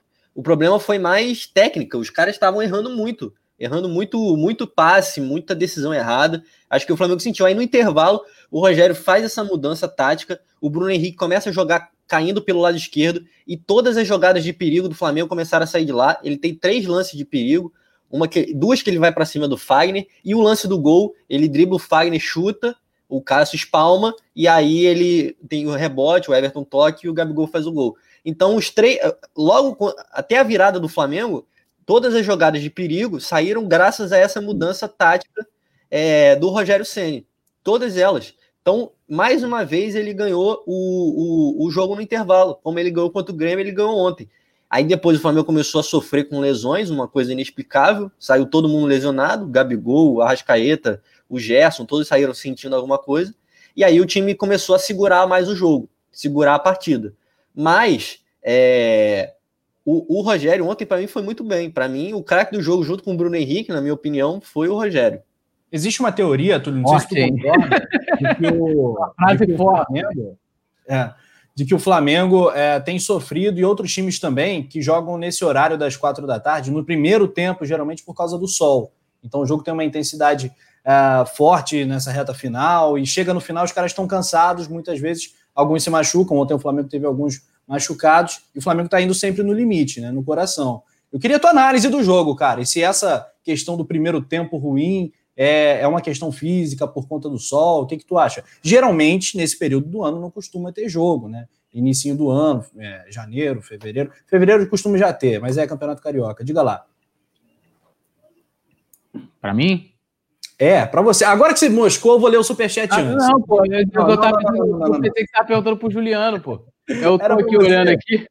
Oh, rapidinho, então, Túlio. Lê, manda bala. Deixa eu passar aqui que a Lohana Pires mandou uh, comentários aqui pra gente, que estão em destaque na tela também, agradecendo Marcos Coelho, uh, que mandou um super elogio. Lohana falou: errou uma substituição e outra não, Cossenza. Errou várias. Eu vou admitir que a visão de jogo dele começou a melhorar, né? O Muniz não está mais entrando. É, essa fase do Rodrigo Muniz foi brava mesmo, Lohana. Mas agora está tudo dando certo. Queremos ouvir a análise do poeta. Quer falar alguma coisa, Juliano, antes? Não, eu queria fazer mais comentários sobre o Sene, mas deixa o Túlio aí fazer, depois eu, eu retomo. Você quer falar mais do Sene? Não, mas eu, eu acho que é, que é um principal ponto a ser debatido, acho que do jogo de ontem, assim. O Flamengo, de fato, não fez um partidaço, não, um jogo muito ontem, não mas dominou a partida, né? O Corinthians não teve praticamente chance, né? Teve um, o Hugo fez uma defesa e teve o gol e nada mais. Então acho que foi um, uma partida razoável, razoável para boa do Flamengo. É... e, e, que eu acho que a gente tem que debater é, é o trabalho do Ceni. Eu acho que, que pô, é, é, é, é, o principal ponto a ser debatido sobre o jogo de ontem. Mas aí eu queria falar mais, só que deixa o Túlio aí falar. Não, eu vou, vou, vou comentar rápido e vou, eu vou ser polêmico logo em seguida.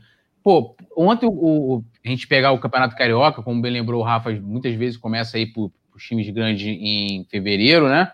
É, a gente aqui joga às 17 horas, né? E, e, lembrando que a gente tem aquela pausa. Ontem começou às 16, o sol tava de rachar, né? Assim, escaldante. Aqui em São Januário também, né? E você via lá, tanto que descalibrou até o VAR. Então, é, eu acho que eles poderiam colocar o jogo para as 17 horas, colocar a rodada toda, né? Porque o, o Brasil, é, assim, os estados são muito quentes, né? Nordeste também é quente, faz, né? faz muito calor e tal. É, poderia ter mudado nesse aspecto. Acho que isso pesa, sim, ali pro, pro jogador, né? Principalmente ali, cara, eu já, eu já tive oportunidade de estar ali no gramado Maracanã, ali em horários é, de sol ali, e esquenta muito, assim, é, é mais do que, assim, a gente estiver num local, assim, numa sombra, algum lugar assim, esquenta demais. É, sobre o Senna, assim, eu, eu, não vou nem discordar do, do Juliano. É, o que eu acho é o seguinte: a gente pode até fazer essa análise destacando, claro. Eu acho que o treinador tem a responsabilidade total também na vitória. Eu também não concordo com essa coisa de 880. Ah, ganhou, foram os jogadores, perdeu, tem o Senna.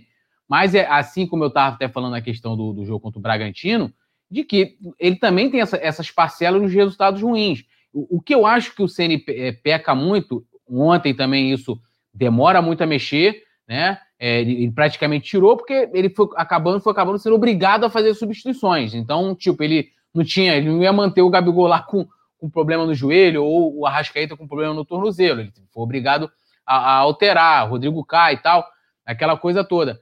E a, as opções, tipo assim, ontem mais uma vez ele, beleza, o PP entrou até melhor que o Vitinho, a gente até chegou a comentar isso ontem, né, jogando melhor. Mas assim, o PP, quando entra jogando de, ali na, na, na volância ali, é desesperador. É desesperador, assim, eu não sinto a mínima confiança. Eu tenho mais confiança do, do, do Diego, e aí é que eu acho que o Corinthians cresceu um pouco mais, porque o Diego estava meio perdido no sistema defensivo. Pode ver que o Diego sempre estava atrasado. Apesar de que o Corinthians, o Juliano lembrou, eu concordo, não ofereceu perigo nenhum, eles tiveram uma oportunidade e fizeram gol. Ponto. Mas o Diego, quando ele teve que correr atrás, nesse sol escaldante hoje, sofreu. Sofreu mais do que nas outras partidas, que ele foi muito bem. É, é, então, assim, eu acho que o Senna ainda tem essas minúcias, o que não tira a, a, a vamos dizer assim, o mérito dele na, na, partida, né? Não tira o mérito, mas acho que, ah lá, bota PP ali e tal, é, o Vitinho que ele insiste, e eu acho que o Vitinho, ele, o Vitinho poderia entrar, mas poderia cair mais pelo meio também, e, e, eu até falei ontem, o ponto de desafogo ontem do Flamengo foi o, o, Bruno Henrique, né? Falei, tem que jogar nele, que ele é o cara que vai fazer um drible, que vai quebrar a linha, o cara que vai, é, que vai fazer uma jogada individual e, e, vai surpreender. E foi justamente, o gol sai do pé do, do Bruno Henrique, que é um cara que, que, assim, tem sido muito mais decisivo do que o Everton Ribeiro. A gente não tem visto o Everton Ribeiro, que fazia isso muito bem pelo lado direito, né? É, é, ter eficiência nesse sentido. Mas, mais uma vez, o, o, o CN peca justamente nessas alterações. A gente pode considerar, ah, hoje ele tem poucas opções e tal, para passar a coisa toda, beleza, mas colocar o, o PP, mais uma vez lembrando, jogou bem, mas para mim, aí é uma opinião muito pessoal, não passa confiança jogando ali de primeiro volante. Muito bem. É. A Natália Lima ela estava protestando aqui que hoje o Juliano e o Túlio estão muito compadres. É, o Gabriel Costa mandou um superchat para tipo assim, gente. Ó, quando perde, quando, aí tipo ah. assim, ó, o que, que acontece? Hum. Perdeu, né? Você perdeu, o Tara empatou na verdade. Tava ah. todo mundo exaltando, ontem tava de novo esse debate com a produção, exaltando o Bragantino, Claudinho é o novo Messi do futebol brasileiro e tal. Falei que não é nada demais. Que, inclusive, cara, uma das coisas que menos contribui para o futebol brasileiro é essa revelação do campeonato. Nenhum foi para a seleção brasileira, você pode pegar nos últimos 10, 11 anos do futebol brasileiro. Claudinho e... vai ser mais um desconhecido. Gabriel Aí... Jesus, pô. Hã? Gabriel Jesus, pô. É, tivemos a exceção do Gabriel Jesus. Aí, tipo, chegamos aqui no resenha, estava naquele momento de extravasar, acabamos extravasando, mas as discordâncias hoje são pontuais, então eu estou naquele. Como é carnaval, estamos comemorando é, esse momento aí nessa segunda-feira de carnaval. Ah, mas daqui a pouco vem treta. O Gabriel Costa mandou um superchat pra gente, falou: a CBF tem pacto com o Coisa Ruim. Olha só, ela tirou o jogo do Inter da noite porque sabia que o Sol iria descalibrar o VAR. meu Deus, contra tudo e contra todos. Não, mas aí, Gabriel, é justo que os jogos fossem no mesmo horário, pô. Flamengo e Inter é. jogam no mesmo horário. Em compensação, o Cleiton Milese, ele lembra, né? O Túlio, não lembra que o horário das 16 é conveniente para a detentora dos direitos? Pois é, tem isso também. É, mas aí não cara... consegue contornar nada, meu irmão. Não, mas aí, realmente... a, mas aí a própria emissora, falar o nome, a Globo, ela, ela também tem do Carioca e passa os jogos às 17 horas, gente. Desculpa, acho que talvez aí de repente faltou um pedido, alguma, não sei, né? Eu não tenho informação. Acho um, é. uma conversa é. Pois é, não tem, não tem, não tem, né, Paula? A CBF é de uma incompetência assim, admirável, realmente. Albino Neto enchendo a bola, Penido The Best, flanação do Piauí. Pedi, Penido Pedro tem que fazer o segundo tempo completo ao lado do Gabi. O Ceni tem que ir para cima e mostrar quem é que manda. Ontem tivemos Pedro e Gabigol, né, Juliano? Um pouquinho mais cedo. Não, ontem não. O Gabigol ah, não, saiu machucado. Perdão. É verdade, viajei, viajei. É, Ainda é... não. É, teve é. um jogo contra o Bragantino, né? Mas enfim. Um é, mas então, é, o que eu, o que, o, na minha opinião, do que do trabalho do Rogério Senna em geral, o que, ah. o que eu analiso? Primeiro momento, ele chega com a obrigação de consertar um trabalho que, na minha visão, eu, eu acho que foi ruim. É a minha, minha opinião. Eu acho que o trabalho do Domi foi fraco. É, ontem, inclusive, trouxe no meu Twitter ali uma comparação dos jogos de cada, dos números de cada um no Campeonato Brasileiro. O aproveitamento do Rogério em 16 jogos é de 69%, 68,9%, e do Domenech é de 58%. O Rogério Ceni nesses 16 jogos, o time marcou 32 gols. O do Domenech nos 20 marcou 33. Nesses 16, o Rogério, o time do Rogério Ceni sofreu 16 gols e o time do Domi sofreu absurdos 32 gols em 20 jogos de Campeonato Brasileiro. É, então, essa é a comparação que eu tenho. Porque eu, eu sou da análise que, assim, campeonato de mata-mata é uma situação que a gente não pode analisar é, como o geral do trabalho. Ele é muito mais aberto ao imponderável. Como eu falei, o jogo do Racing, a gente amassou o Racing e foi eliminado. É o que Sim. pode acontecer. Eu acho que no ponto de corrida que a gente avalia se um trabalho é bom ou se um trabalho é ruim. Então, primeiro ponto, ele chegou para consertar um trabalho do Domenech, que era o objetivo da diretoria. Só que ele começou errado, na minha visão. Ele começou o quê? Vamos retomar o que o Jorge Jesus fez. Mas o Rogério Ceni não é o Jorge Jesus. E isso não é um demérito. Isso não é um demérito. Ele é outro treinador, tem outras ideias, outro estilo. Só que como ele, ele o que, que ele pensou quando foi contratado? Eu vou, retom vou retomar o, o, a disposição tática, vou botar e o time automaticamente vai voar. Só que não foi assim que aconteceu. O time não voou automaticamente. Os jogadores, a memória tática do Jorge Jesus já era muito antiga. Não, ele não assumiu logo depois do Jorge Jesus, ele assumiu depois do Domenech. Então a memória tática do, dos jogadores era do Domenech, não era do Jorge Jesus. Então, o que, que aconteceu? Primeiro momento, não deu certo. O Flamengo foi eliminado, São Paulo, Racing, é, no brasileiro rateou. E aí eu acho que a partir do momento que ele percebeu que ele tinha que fazer é, alterações para implementar o estilo dele, o jeito dele, o time melhorou. Foi a partir do momento que ele começou a, a decisões que no primeiro momento a gente não apoiou, inclusive eu, eu achava que o Arão na zaga não ia funcionar. Ele tira o Arão do meio, bota o Arão na zaga, coloca o Diego no meio de campo muda taticamente o time na frente também, dá muito mais liberdade do que ele vinha dando, e aí o time começa a evoluir. Então eu acho que é, nesse momento do campeonato a gente consegue sentir o trabalho do Rogério Ceni e não uma tentativa de imitar o Jorge Jesus. Então eu acho que é isso que tem feito a diferença dos últimos jogos, dos últimos oito jogos que o Flamengo sofreu seis gols nos últimos oito jogos, é uma marca muito boa, a defesa evoluiu muito e o time tem vencido. Então, o que, que eu acho? Para finalizar, é que o Rogério, ele tá, por conta da inexperiência dele, porque ele não é um técnico pronto, ele rateou muito no início, porque ele queria imitar o Jorge Jesus. Ele queria imitar, só que ele não é o Jorge Jesus e isso não é um demérito. A partir do momento que ele foi percebendo isso, e óbvio, conhecendo mais os jogadores, o time começou a se encaixar mais coletivamente. Ele conhece o que ele pode fazer. Por isso mesmo, ele consegue alterar o, o, o, jogo no intervalo, porque ele passou a conhecer mais os jogadores, o que eles podem entregar, quais, quais mudanças táticas eles podem fazer. Então, que ele pode fazer. Então eu acho que é isso. Ao longo do tempo ele está evoluindo o trabalho. A gente vê uma evolução constante. É, não vai jogar bem todo jogo, nem o Flamengo do Jorge Jesus jogava, todo, jogava bem todo jogo. Mas o importante é a gente conseguir observar essa evolução e essa melhora do trabalho. Paula, na lata, quem, quem é melhor, o Ceni ou o Domi? Eu acho que a comparação não é justa. É, eu ia falar também isso. Porque o Domi pegou todo aquele caos de surto de Covid, departamento médico lotado, ele não tinha lesões, posição, não é justa a comparação. Não é. O Domi nunca, por exemplo, pôde contar com um quarteto fantástico junto. Nunca, nunca jogaram. É, surto de Covid, mega lesões. Então, para mim, a comparação não é justa. Eu não faço comparação porque eu não acho justa. Muito bem. É, Galera do chat não já, já tiver uma opinião não, formada, comente. Sene ou Domi. É, o que não tira o mérito, o mérito do Sene. Eu acho. Lógico, é, é, lógico. É, eu acho que o contexto do. Por exemplo, vamos pegar aqui. Se fosse, em vez do Domi, fosse o Sene naquele momento lá, em que a gente começou a sofrer aquele problema do surto de Covid, eu tenho absoluta convicção que o Sene não estaria no Flamengo, ele não teria continuidade, porque é, é, é assim, ele não ia resistir aquilo ali. Primeiro que eu, assim, o Domi, se a gente for olhar, foi o melhor momento do Domi, justamente quando a gente descobriu o Natan, a gente descobriu é, Ramon, a gente descobriu né, o Hugo. Eu falo descobriu, a gente acompanha a base, já conhecia, mas descobriu para o profissional, né?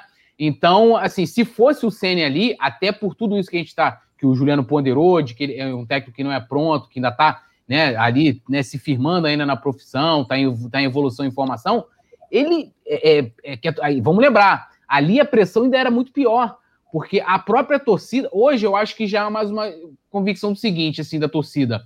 É tipo, cara, a gente não vai ter nenhum técnico vai chegar aqui e vai fazer o que o, o que Jesus fez, né? Ninguém vai chegar, ah, vou, vou, botar só os caras em campo. E, e, eu acho que, diferente, por exemplo, do melhor trabalho do Ceni que foi no Fortaleza, né? O Ceni ele, ele vem conseguindo, e aí sim eu concordo com o Juliano. Tipo, você tem ali, pô, é, é, é, você tem o Bruno Henrique. Cara, vamos acionar o Bruno Henrique. Aonde o Flamengo chega melhor? É pelo lado esquerdo. Vamos explorar o lado esquerdo, porque o lado direito você não tem nenhum, nenhum Everton Ribeiro e nem o Isla em, em, né, em grande fase. Vamos, vamos pular e tal. Beleza, eu concordo, eu, eu, eu, concordo com isso. Né? Sendo que hoje já não tem mais a cobrança como tinha na época do Dome de, de uma continuidade do trabalho de Jesus. Né? Se ele chegou com esse pensamento, eu até falei, cara, isso aí é viagem. Tipo assim, ele não vai conseguir emular aqui um trabalho de Jesus. Aí é um, é um problema de discurso ali do início. Mas a, a, comparação entrando dentro do contexto, sem analisar somente o resultado, é, é, bem diferente, né? Tipo assim, o Domi passou.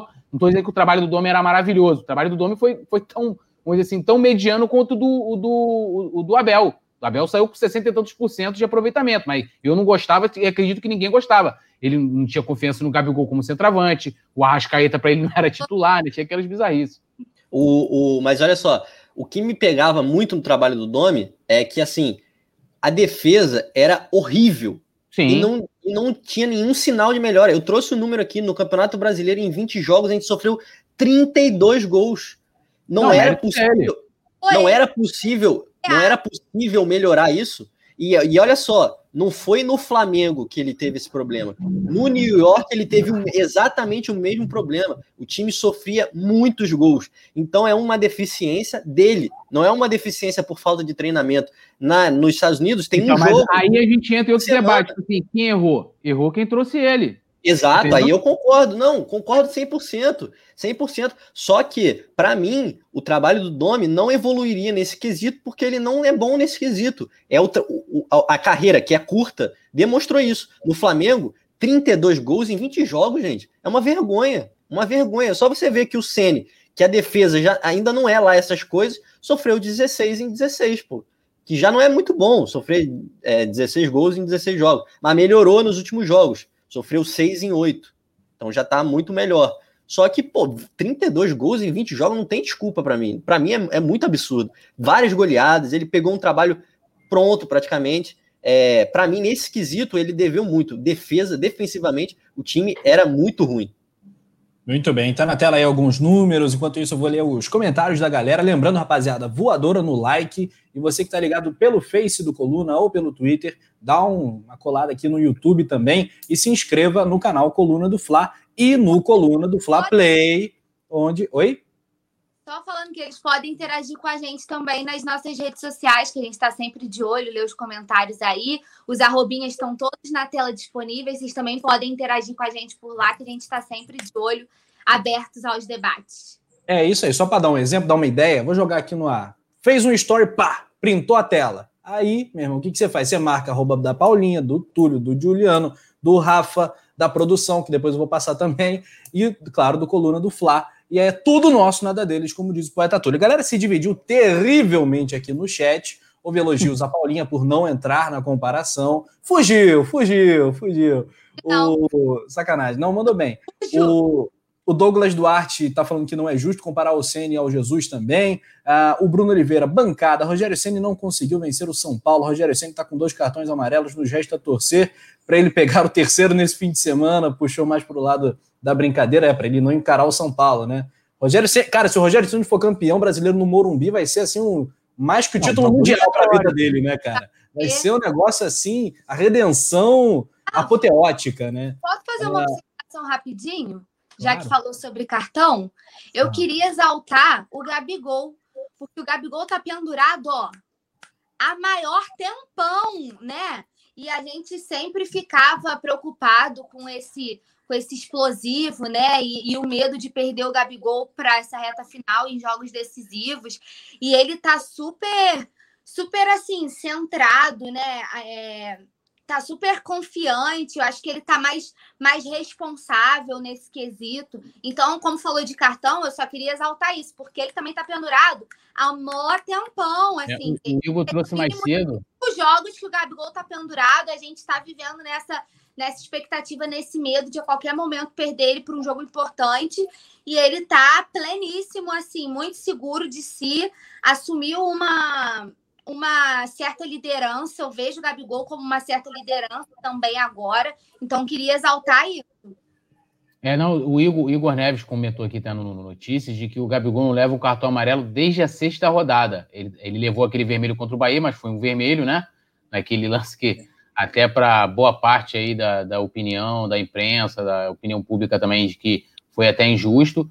Então ele vem mostrando realmente uma maturidade muito grande e já temos defesa aqui, o Palquira, né, o Tim Palquira aqui, ó, a Alzeira B falou, perido chuchuzão, fugiu o quê? Shakira é Shakira, mandou aqui a Alzeira. Rapaz, é, Tim Paula aí tá defendendo Paulinho Mato, tá certo. O Fabrício Kika tá falando, bora comparar... Desculpa, é Tim Paula, é Tim Palquira. Tim Palquira, é isso aí. O Fabrício Kika, que está no Mundo na Bola, já já vou jogar o link aqui para a galera se inscrever lá também. Ele comenta: bora comparar Jesus com Jesus. O trabalho do Jesus no Flamengo e o Jesus no Benfica em 2021. Jesus foi um ponto fora de qualquer curva. Acrescento Fabrício Kika, eu concordo. Sequência de jogos de Fla, de Inter, de São Paulo e de Galo, tá na tela a sequência de cada um e você pode acompanhar também. A galera comenta, participa, o Albino Neto, Alzira Bastos, o Renato Emílio Santos, Edson Mendonça. Galera, já batemos os mil likes, hein? Muito obrigado, sensacional. Rapaziada, tá voando alto. O Pedro Léo tá falando, Gabigol. aulas, aulas, diz a Paula. O Pedro Léo tá falando que o Gabigol se converteu ao budismo, né? Que agora ele não toma cartão. Não sei, dá para criar um monte de teoria, assim, a questão do amadurecimento, claro. É, também o fato de não sei se o fato de não ter público, aquela coisa inflamada, então, porque o Gabigol ele parece que entra na temperatura do jogo e tal. É, também pode ter ajudado o Gabigol segurar um pouco mais a onda, reclamar um pouco menos, não sei. É, o fato é que é justa a exaltação ao, ao Gabigol nesse, nesse sentido. Vicente Flá está falando, o Galo está fazendo o que aí? Pois é, São Paulo e Atlético são meros coadjuvantes, né? O fiel da balança, como disse. Paulo ainda tem chance, né? Matemática, mas tem. É, tem chance de matemática, tem jogo a menos. O São Paulo tem. São Paulo tá vivo ainda. Pois é. é. Muito bem, galera comentando. Vladimir de Castro Silveira, Ricardo Marques também. Muito bacana a participação da rapaziada da Nação Rubro-Negra. Ô, Juliano, Arrascaeta e Gabigol jogam contra o Internacional domingo? É, o Rogério na, na entrevista disse que, que sim, né? E o Gabigol já, já tá bem melhor, não tem sentido dores. Cara, eu, na real, juro pra você, eu acho que ele deu um, um, pouco de um miguezinho, que ele viu que ele ia ser substituído e tudo mais, aí ganhou um tempinho. Obviamente que ele, que ele teve a lesão, claro, não foi, não foi mentira, mas eu acho que ele aproveitou e deu uma valorizada, entendeu? Para ganhar mais um tempinho ali antes de ser substituído. Mas ele não vai, não vai ter problema, não. Ele vai jogar, a Rascaeta também, é, ainda mais com uma semana de descanso. Vai dar, vai dar tudo certo, eles vão estar em campo. E é isso. Pois é. É, Túlio, perdendo o Gabigol, tem o Pedro, mas é bom não perder, né? Deixa todo mundo inteirinho, reta final. Fundamental ter o Gabigol, que é o homem das decisões, né? Antigamente é. o Nunes era o artilheiro das decisões, né? O Gabigol é o artilheiro das decisões dessa, dessa era aí do Flamengo que começou em 2019. É, apesar do, né, dos gols perdidos e tal, que muitas vezes né, também levanta o debate, é um cara que é, os números deles é, é uma coisa impressionante. E a gente tem exemplos de que ele foi assim peça-chave para o Flamengo virar. Aquele jogo contra o Grêmio ser nítido, né? Parece que o Flamengo jogava ele como se fosse um, um maestro regendo a orquestra, né? Começou com ele, com essa, justamente com essa, com essa áurea, né? Que ele, que ele cria, ele, o Gabigol é, é, é flor da pele, né, cara? É, aquele cara é sangue mesmo. Então, assim, é bom não perder ninguém. Eu acho que é bom você ter contar com todas as opções, né? Não perder o Gabigol, não perder o Arrasca, né? Não perder o, poder contar com o Pedro também é, e ter todos os jogadores à disposição. Eu acho que é, o Ceni conseguiu fazer o seu Flamengo ideal, né? que é com, com Arão na zaga, agora com a volta do Rodrigo Caio, a gente não tem o Diego Alves, mas com Gerson e, e Diego no meio, né, e, e, na frente o nosso quarteto, e a gente segue assim, espera que ele possa mais uma vez, é, que ele possa mais uma vez repetir a escalação. Só quem ganha é nós. Tudo nosso, nada dele. E, e, Paulinha, e o Inter que está cogitando pagar um milhão para botar o Rodinei na lateral direita? Que coisa, hein? É, rapaz. Eu vivi para ver esse momento, né? É, mas não me preocupa nem um pouco. Acho que o Rodinei é reforço para a gente. Se ele jogar, um milhão no bolso não faz mal para ninguém. Mas, brincadeiras à parte, eu acho que o Inter já tem alguns desfalques, né? E aí perderia mais um titular, no caso do Rodinei, já tem desfalques importantes, né? Na zaga ali, eles já estão já estão sem o Cuesta, que tomou o terceiro amarelo. É, tem, tem desfalques importantes e o Rodinei, querendo ou não, é titular. Então eu entendo essa, essa, essa tentativa de tê-lo. E um milhão para gente, mais um milhãozinho no bolso não faz mal para ninguém. Eu acho que o time tem que estar. Tá, é tipo o Juliano no, no Resenha de Sexta. É, firma milionária, entendeu? Não faz mal para ninguém, um milhãozinho na conta.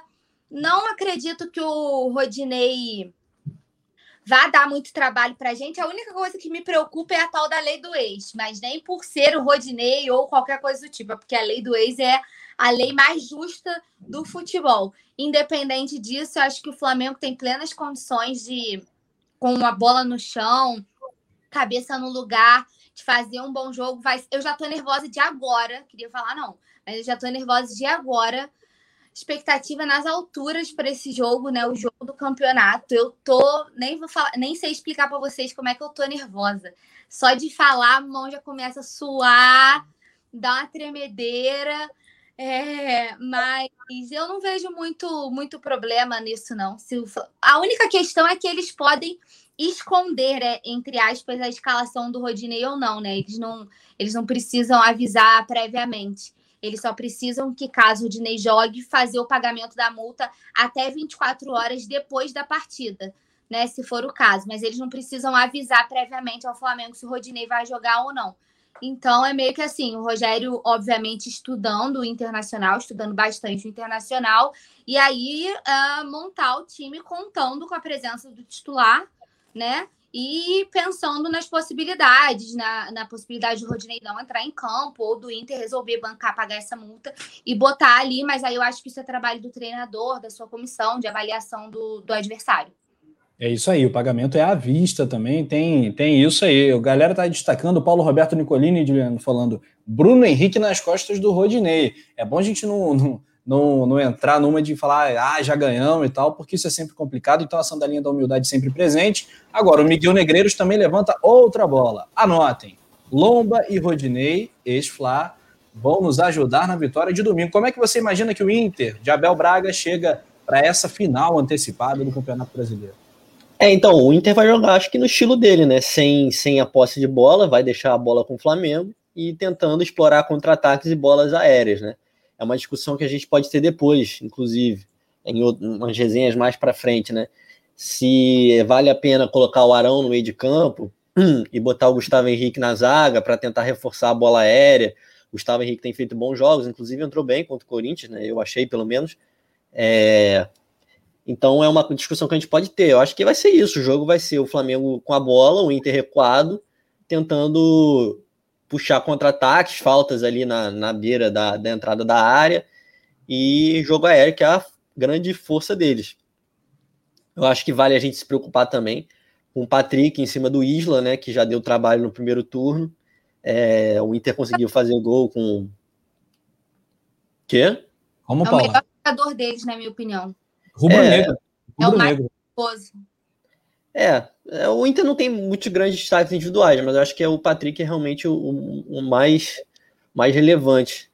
Sim. Enfim, o Flamengo é favorito, cara, eu acho, na minha visão, mas não tem nada de jogo ganho, né, cara? Primeiro contra o segundo, penúltima rodada, não tem, não tem motivo para a gente achar que já ganhou. Acho que vai ser um jogo equilibrado, cada um com a sua proposta, provavelmente o Flamengo tentando tendo mais a bola, amassando mais o Inter, mas o Inter também é perigoso, né? Principalmente na, na bola aérea. Ô, Túlio, tá todo mundo falando de lei do ex, pensando em Rodinei, mas tem um Vitinho também aqui, né, cara? Já pensou é. lei do ex aí? Surpreendente. Inclusive, né, na sua estreia, foi justamente contra o Inter, né, após ele dar uma péssima declaração. Ah, se eu fizer o gol lá, não vou comemorar. Isso é uma palhaçada danada, né? Tanto que quando acontece com o Flamengo ou o contrário. E ele fez gol, né? Apesar de que foi uma derrota, um jogo no Beira-Rio, quando ele estreou em 2018. E, cara, essa questão, eu acho que o Inter é, eu até comentei um pouco isso no notícia. O Inter vai fazer o estilo de jogo Abel, né? Vai, acho que o Inter não vai ir para dentro. Acho que a grande vantagem do Flamengo é que o Inter não vai ter sua, sua zaga né, titular, né? Vai uhum. ter problemas ali no setor. E justamente onde, onde o Flamengo tem, né, onde, vamos dizer assim, a grande diferença, né, o que faz o Flamengo muito forte é o setor ofensivo. E se o Flamengo souber explorar isso, é, e até mesmo com o Rodinei. Eu acho que a gente não precisa subestimar o time do Inter. Futebol se ganha dentro de campo. Eu sempre falo isso, né? O Flamengo, é, muitas vezes, eu, ontem já estava assim, o pessoal, um a um, ah, acabou, pode dar o título pro Inter. Eu, assim, tipo, de bobeira, olhando o chat, falando, cara, a gente ainda tem jogo pra caceta. E o pessoal já desistindo, achando que, que fica esperando que o jogo vai ser muito fácil, aí chega na hora, não é, por, por N situações, né? E, então, assim, eu, eu espero um jogo complicado, mesmo que o Inter é, eu acho que não vai, não vai jogar de igual para igual, acho que é o que o Juliano falou, eles vão deixar o Flamengo. O Corinthians também fez isso, né? Deixar o Flamengo muito com a bola e tal, para ir atrás. É, é, encaixou uma jogadinha que nem, né, assim, de sorte mesmo, os caras fizeram gol. Mas o Flamengo tem tudo, contando com, com esses desfalques que o Inter vai ter, é, de poder surpreender, né? E se o, o Rodinei for jogar, é, assim, eu me preocuparia, talvez, faria isso no Notícias também de que o Rodinei é lateral, então assim, você tem ali, você tem a característica dele, que é uma coisa. Não tem, ele não é uma peça-chave, um cara do meio que vai entrar, vai. Né, vai, é um cara, um jogador, beleza, ele tá tendo destaque lá, a gente tem que destacar isso, né? Agora, é um, inclusive, até o Jamiliel Bode colocou aqui, né? Na Rádio Grenal lá, que é o, né, o a, cobre os dois times lá, fez uma enquete e a maioria dos torcedores votaram para que, que o Inter pague né, um milhão. Você vê, no primeiro turno isso nem era cogitado. Então, mas assim, cara, desculpa, se, como falou, se botar Bruno Henrique contra o, o Rodinei, assim, mano a mano é complicado, mas é aquilo, futebol, né? Mas eu vou torcer para que dê tudo certo pro Flamengo lá na frente com os homens da frente e dê tudo errado pro Inter, que assim, cara, assim, é, acho se o Inter for campeão brasileiro, caramba, futebol feio do cacete, cara, assim, então, é, seria um dos piores campeões da história, né? Lembrando que a opção ao Rodinei é o Heitor, por isso que os colorados preferem o Rodinei ao Heitor, porque o Heitor Não, nem é só isso, o Rodinei tá vivendo uma boa fase lá. A gente vê. É. Não, não é um negócio de seleção, como o Abel tava falando, tá? Não, aí não, é, aí, mas, é viagem mas aí é o Abel querendo dar moral pro, pro, ah, é. pro jogador é. dele. Mas o Rodinei tem jogado bem, cara. A torcida do Inter gosta bastante dele. É verdade. O Ricardo Fioroto comenta aqui no Superchat: o Ceni mudou a estrutura do time, está a duas vitórias do título. Se não fosse a comparação injusta com o JJ, a torcida já teria o canonizado no Flamengo. É o Abel, o Abel, olha, o Abel é forte. O Rogério está aí perto da consagração, né, cara? Eu esse, aí, ó, tá fechou, esse aí tá fechado com consenso, amigo. Isso aí é. Tá, Que, não, porque foi forte, né? Ele não seria, tipo assim, ah, o cara estaria nas graças da torcida. Seria canonizado. canonizado. Porra. Pois é, cara. Rogério Ceni tá aí, vendo grande doido, assim, ó, eu estou aqui com meu coração aberto para amar o Ceni. Estou esperando a oportunidade. Se for campeão brasileiro, vou colocá-lo no meu coração. Assim é aquilo, vou... a porta do quarto está aberta já pro. Tá aberta, amigo. Assim, não, assim, no bom sentido, é só chegar, né? o meu coração, o meu coração está aberto para o Ceni. É só chegar. Eu tô, estou querendo te amar, Rogério Ceni. Então, é. vem que vem, vamos embora. Eu eu acho que o Rogério Ceni vai ser em algum momento, não sei quando, não sei se vai ser no Flamengo, mas eu acho que ele ainda vai virar um técnico de ponta do futebol brasileiro. Não, mas eu, eu acho que ele pode, por exemplo, o, o, Andrade, quando ganhou o brasileiro em 2009 pelo Flamengo, todo mundo tinha uma enorme expectativa no Andrade. Eu acho que ele se precipitou. Aí tem uma opinião sobre ele pedir aumento lá para o Flamengo, aquela coisa toda, mas havia uma expectativa dele né, vir a se tornar um grande treinador, de treinar grandes equipes e tal. Não, não teve a sorte. O Ceni tem tudo para isso, né, cara? E, e além, é aquilo que a gente fala além de, do fato dele né, ser treinador, passar coisa toda, tá hoje no trabalho no Flamengo, né, aí brigando por título, que eu acho que era, era uma coisa até que eu não esperava, que a gente estaria até a última rodada brigando pelo campeonato, né? É, é o Rogério Ceni, cara. É o Rogério. Isso conta pra caceta também, né? Talvez se o Andrade tivesse logo quando ele parou de jogar bola e iniciado a carreira de treinador, ele teria levado essa áurea, talvez tivesse até, mas também entra a questão também de ser negro, tudo há uma grande diferença absurda, né? Também é, é, é muito grande. Mas assim, estamos aqui pronto para amar. E aí eu te pergunto, Rafa, o seu quarto também está aberto para receber o Gatorade junto com o Rogério Ceni? Não, tá, tá na geladeira o Gatorade gelando aí. Tá geladinho. O Landim festeja já. Fica aqui. For campeão, vamos pegar, fazer igual o jogador faz, pegar e jogar o Gatorade gelado em cima do Rafa. Aí é open bar de... Eita, não, Túlio, não dá ideia não que a produção... o... Eu quero destacar também que o Jonas Gabriel, nosso parceiro da redação do Coluna do Flá, escreveu uma matéria, assinou muito bacana. Fala do presidente Rodolfo Landim, festejou os 100 jogos de Gabigol e Arrascaeta e já está projetando que os dois fiquem bastante tempo com a camisa do Flamengo, dando alegrias à torcida. Muito bacana. Os dois têm contrato aí por bastante tempo, tem multas altas, jogadores valorizados no mercado. A gente também espera que Gabigol e Arrascaeta fiquem pelo menos, né, mais vai uns dois anos, pelo menos, no Flamengo, né? Para empilhar título, colocar aqui, pô, três brasileiras, duas Libertadores, um negócio assim vai ser bacana de ver. É, e ficar para a história grandão. Bom, é, outra coisa, Juliano, Paulinha, Túlio, Inação, Rafinha, quando chega, onde está? Ontem já estava rimando. Foi bacana de ver o Rafinha, deu, deu saudade, né? Não vou dizer que deu gatilho, mas deu uma saudadezinha, bateu é, falando em Gatorade, mas, Juliano, quando é que o homem volta?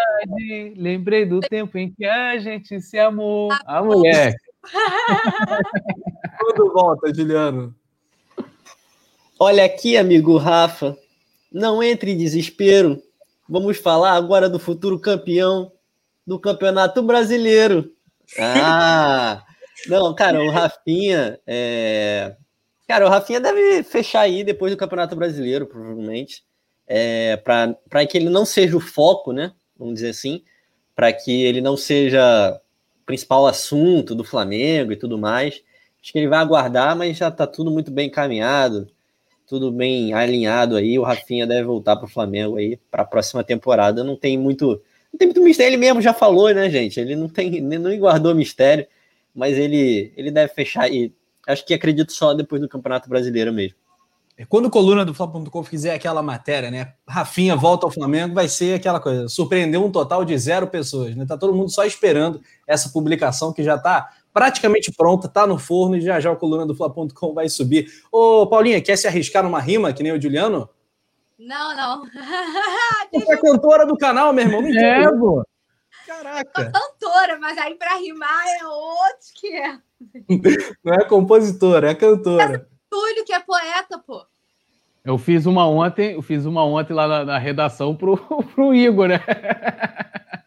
fiz uma, mas a gente pode mandar agora também, né? Meu compadre Rafinha vai parar de palhaçada. Pode voltar para o Flamengo que eu perdoo essa facada. Chega é. logo, meu amigo, porque o gramado tá verde Quero comemorar o Brasileirão com o Rafa bebendo Gatorade. Mora na roça!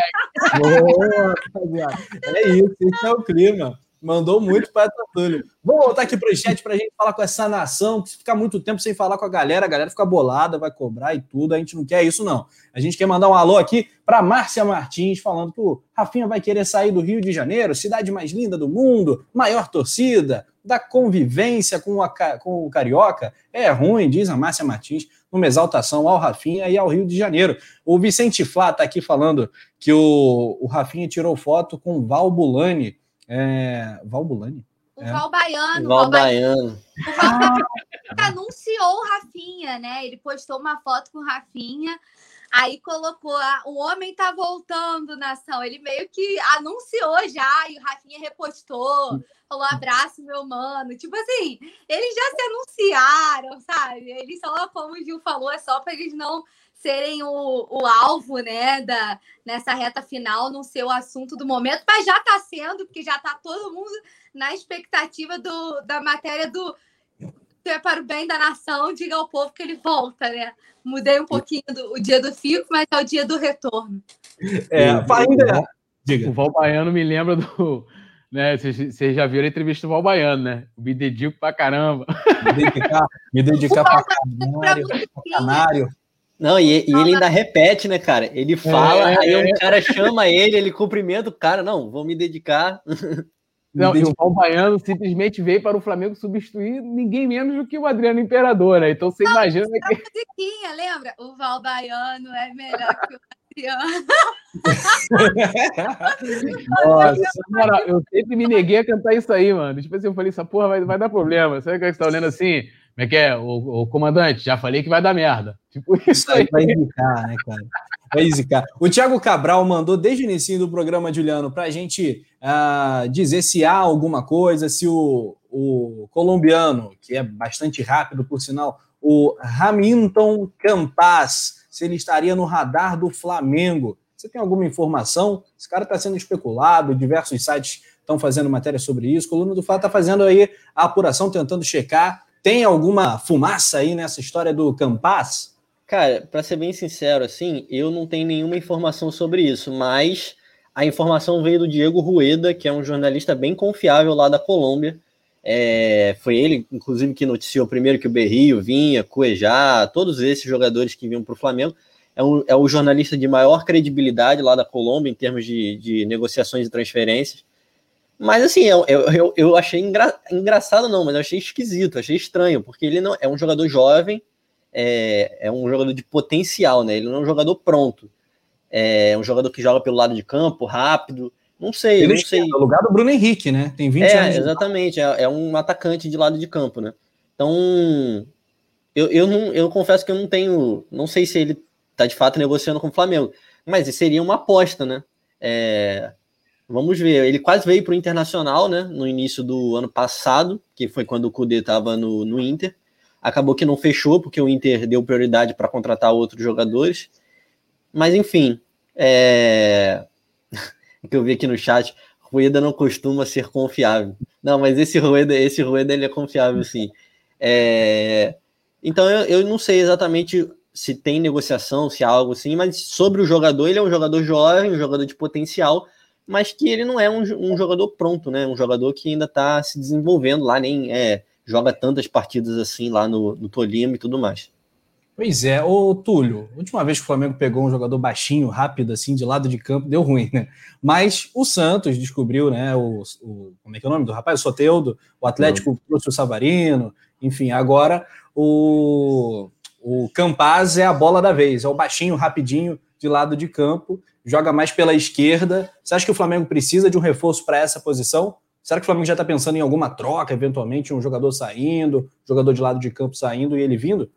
É, a gente olhando que já rolou, né? Sondagens pelo Michael, que joga pelo lado do campo, pelo Vitinho, né? A gente até debateu aqui algumas vezes sondagens sobre em cima desses jogadores. Vai ter que ter alguém ali, é, teoricamente, para o lugar do Bruno Henrique. E, cara, assim, qualquer um que chegar vai ser uma aposta. E até porque a gente está no debate de, de, treinador, falando né, de, de comparar o Ceni com o JJ. Eu também acho, acho que comparar qualquer um com o JJ, né, é como até colocar aqui, né, até o JJ com o JJ de 2019 é injusto.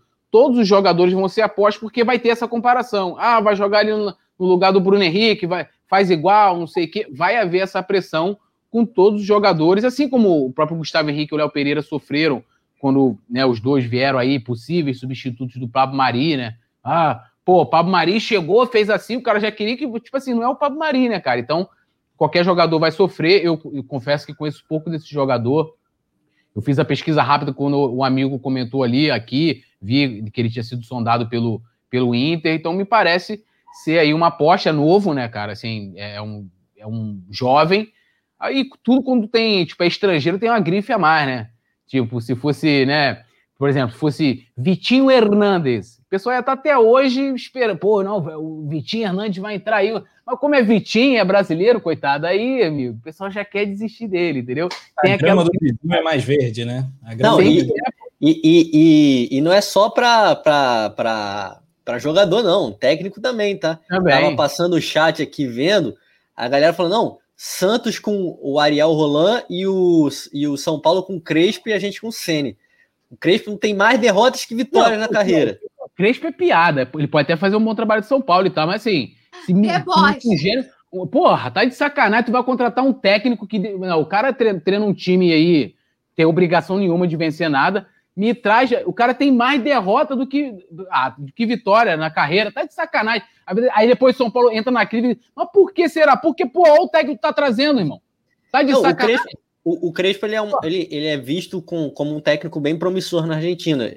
Eu já falei aqui que eu acompanho bastante futebol Não, mas aí você traz um cara pro São Paulo. Desculpa se te interromper. Você traz um cara pro São Paulo que eles estão exigindo resultado imediato, certo? Aí estão brigando pelo brasileiro e tal, tem chance ainda. Aí o cara precisa, assim como o Ceni, precisa dessa maturação, não, não há paciência pro cara. Não, o, o, o, Crespo, ele é, ele é muito mais cru que o Rogério, inclusive. Ele ganhou a Sul-Americana, mas se você for analisar de fato ali a sul ele pegou o Vasco, pegou o Bahia, pegou o Coquinho Bonito e na final, sim, pegou o Lanús, que era um adversário. Pegou quem? Hã? Quem que ele pegou? Coquimbo Unido, do, do Chile. pegou adversários bem fracos, né? E pro Vasco, ele merecia ser eliminado, né? Se o Ribamar não tivesse perdido 550 gols. Ribamar! O... Foi exatamente esse dia. Esse dia. é... Teria é sido eliminado pelo Vasco, né? Coquinho bonito. Coquimbo Unido. Meu Deus. Tem hora que o resenha vira quinta série, né, cara? Grande coquinho bonito. Olha mas só. então, mas assim, é um técnico promissor, mas, pô, gente, pelo amor de Deus, não é porque ele vem da Argentina que ele é gênio, não. É, a galera tava até falando, é a Chapecoense da Argentina que o cara treinou, enfim, aí vem com status de. Parece que é, é um fenômeno. Bom, a galera comentando, Ricardo Fioroto, Romel Ferraz, Frauches, estamos estourando o nosso tempo. Poeta Túlio e Paula Matos vão correr para a redação do Coluna do Fla, certo? Ou tem alguém no chinelo hoje? Todo Não. mundo vai trabalhar. Trabalhador. É isso aí, rapaziada. Aqui, aqui é trabalho, meu filho. Aqui é trabalho. Juliano, Juliano Cossenzo vai pipipi, popopó, popopó, na apuração também, não para, 24 horas, nunca desliga, né? Que nem aquela emissora. É, me despedir também da grande produção do Anderson Cavalcante. Hoje nenhum vapo-vapo, né? Um verdadeiro. Passou. Eu ia até comentar, né? Passou ileso hoje aí, meu amigo. Tô, era era para esperar para comentar depois, né? Aí, ó, virou o coquinho bonito, tomou um coquinho. coquinho bonito. Juliano. Nossa, que coquinho bonito, mano. Aí depois sacanagem, coquinho com K, entendeu? Que o pessoal gosta. Não basta a zoação, tem que ter aquela humilhação, entendeu? Tem que deixar no fundo do poço. É, não quer te zoar, ele não deixem mais o Juliano esquecer o coquinho bonito. Né? A Lohana Pires mandou esse superchat. O James Leal está comentando aqui. Alzira Bastos, Rafael Lima, Felipe Moretti. Juliano, toca aí. Um abraço para você, sou teu fã, parceiro. Vamos lá. Agora acertei. Agora toca aí. Agora acertei. Aí, aí em cima também. Valeu, Paulinha. Valeu, Túlio. Vai dar um abraço também. Valeu, é. Rafa. Rafa o Juliano aqui, ó, ó. Agora com o Rafa é. tem que ir pra cá, ó. Aí, Rafa. Valeu, Túlio. Valeu, Túlio. Valeu, nação. Amanhã tem super live do Coluna às 19 em ponto. Não perca notícias do Fla. Depois resenha. Um abraço, tamo junto. Saudações, rubro-negras. Ah, o Juliano queria falar alguma coisa, meu irmão. Ah, fechou. Não fechou, não. Não, tá ao vivo ainda. Valeu, produção. Não queria falar nada, não. Pode ficar aí. Não, você levantou o dedinho ali que eu não, vi. Não, só fiz assim, fiz assim. Só não Ai. vai deixar aquela sombra igual naquele dia, né? Que tu saiu e ficou a sombra. Rapaz, aquela sombra foi complicada, né, cara? Nem eu entendi nada. Enfim, vou deixar os senhores, produção, encerra. Ó, ó, ó, ó, que, ó que o Rafa vai arrumar aí, ó. Valeu, galera! Ah, produção, muda canta aí. aí. Canta aí, Paula, canta aí. Se nos organizarmos, corremos todos. Chega. Tchau.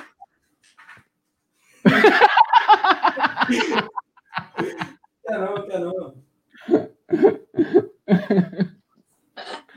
Aí estão perguntando quem é a Natália Lima, Penido.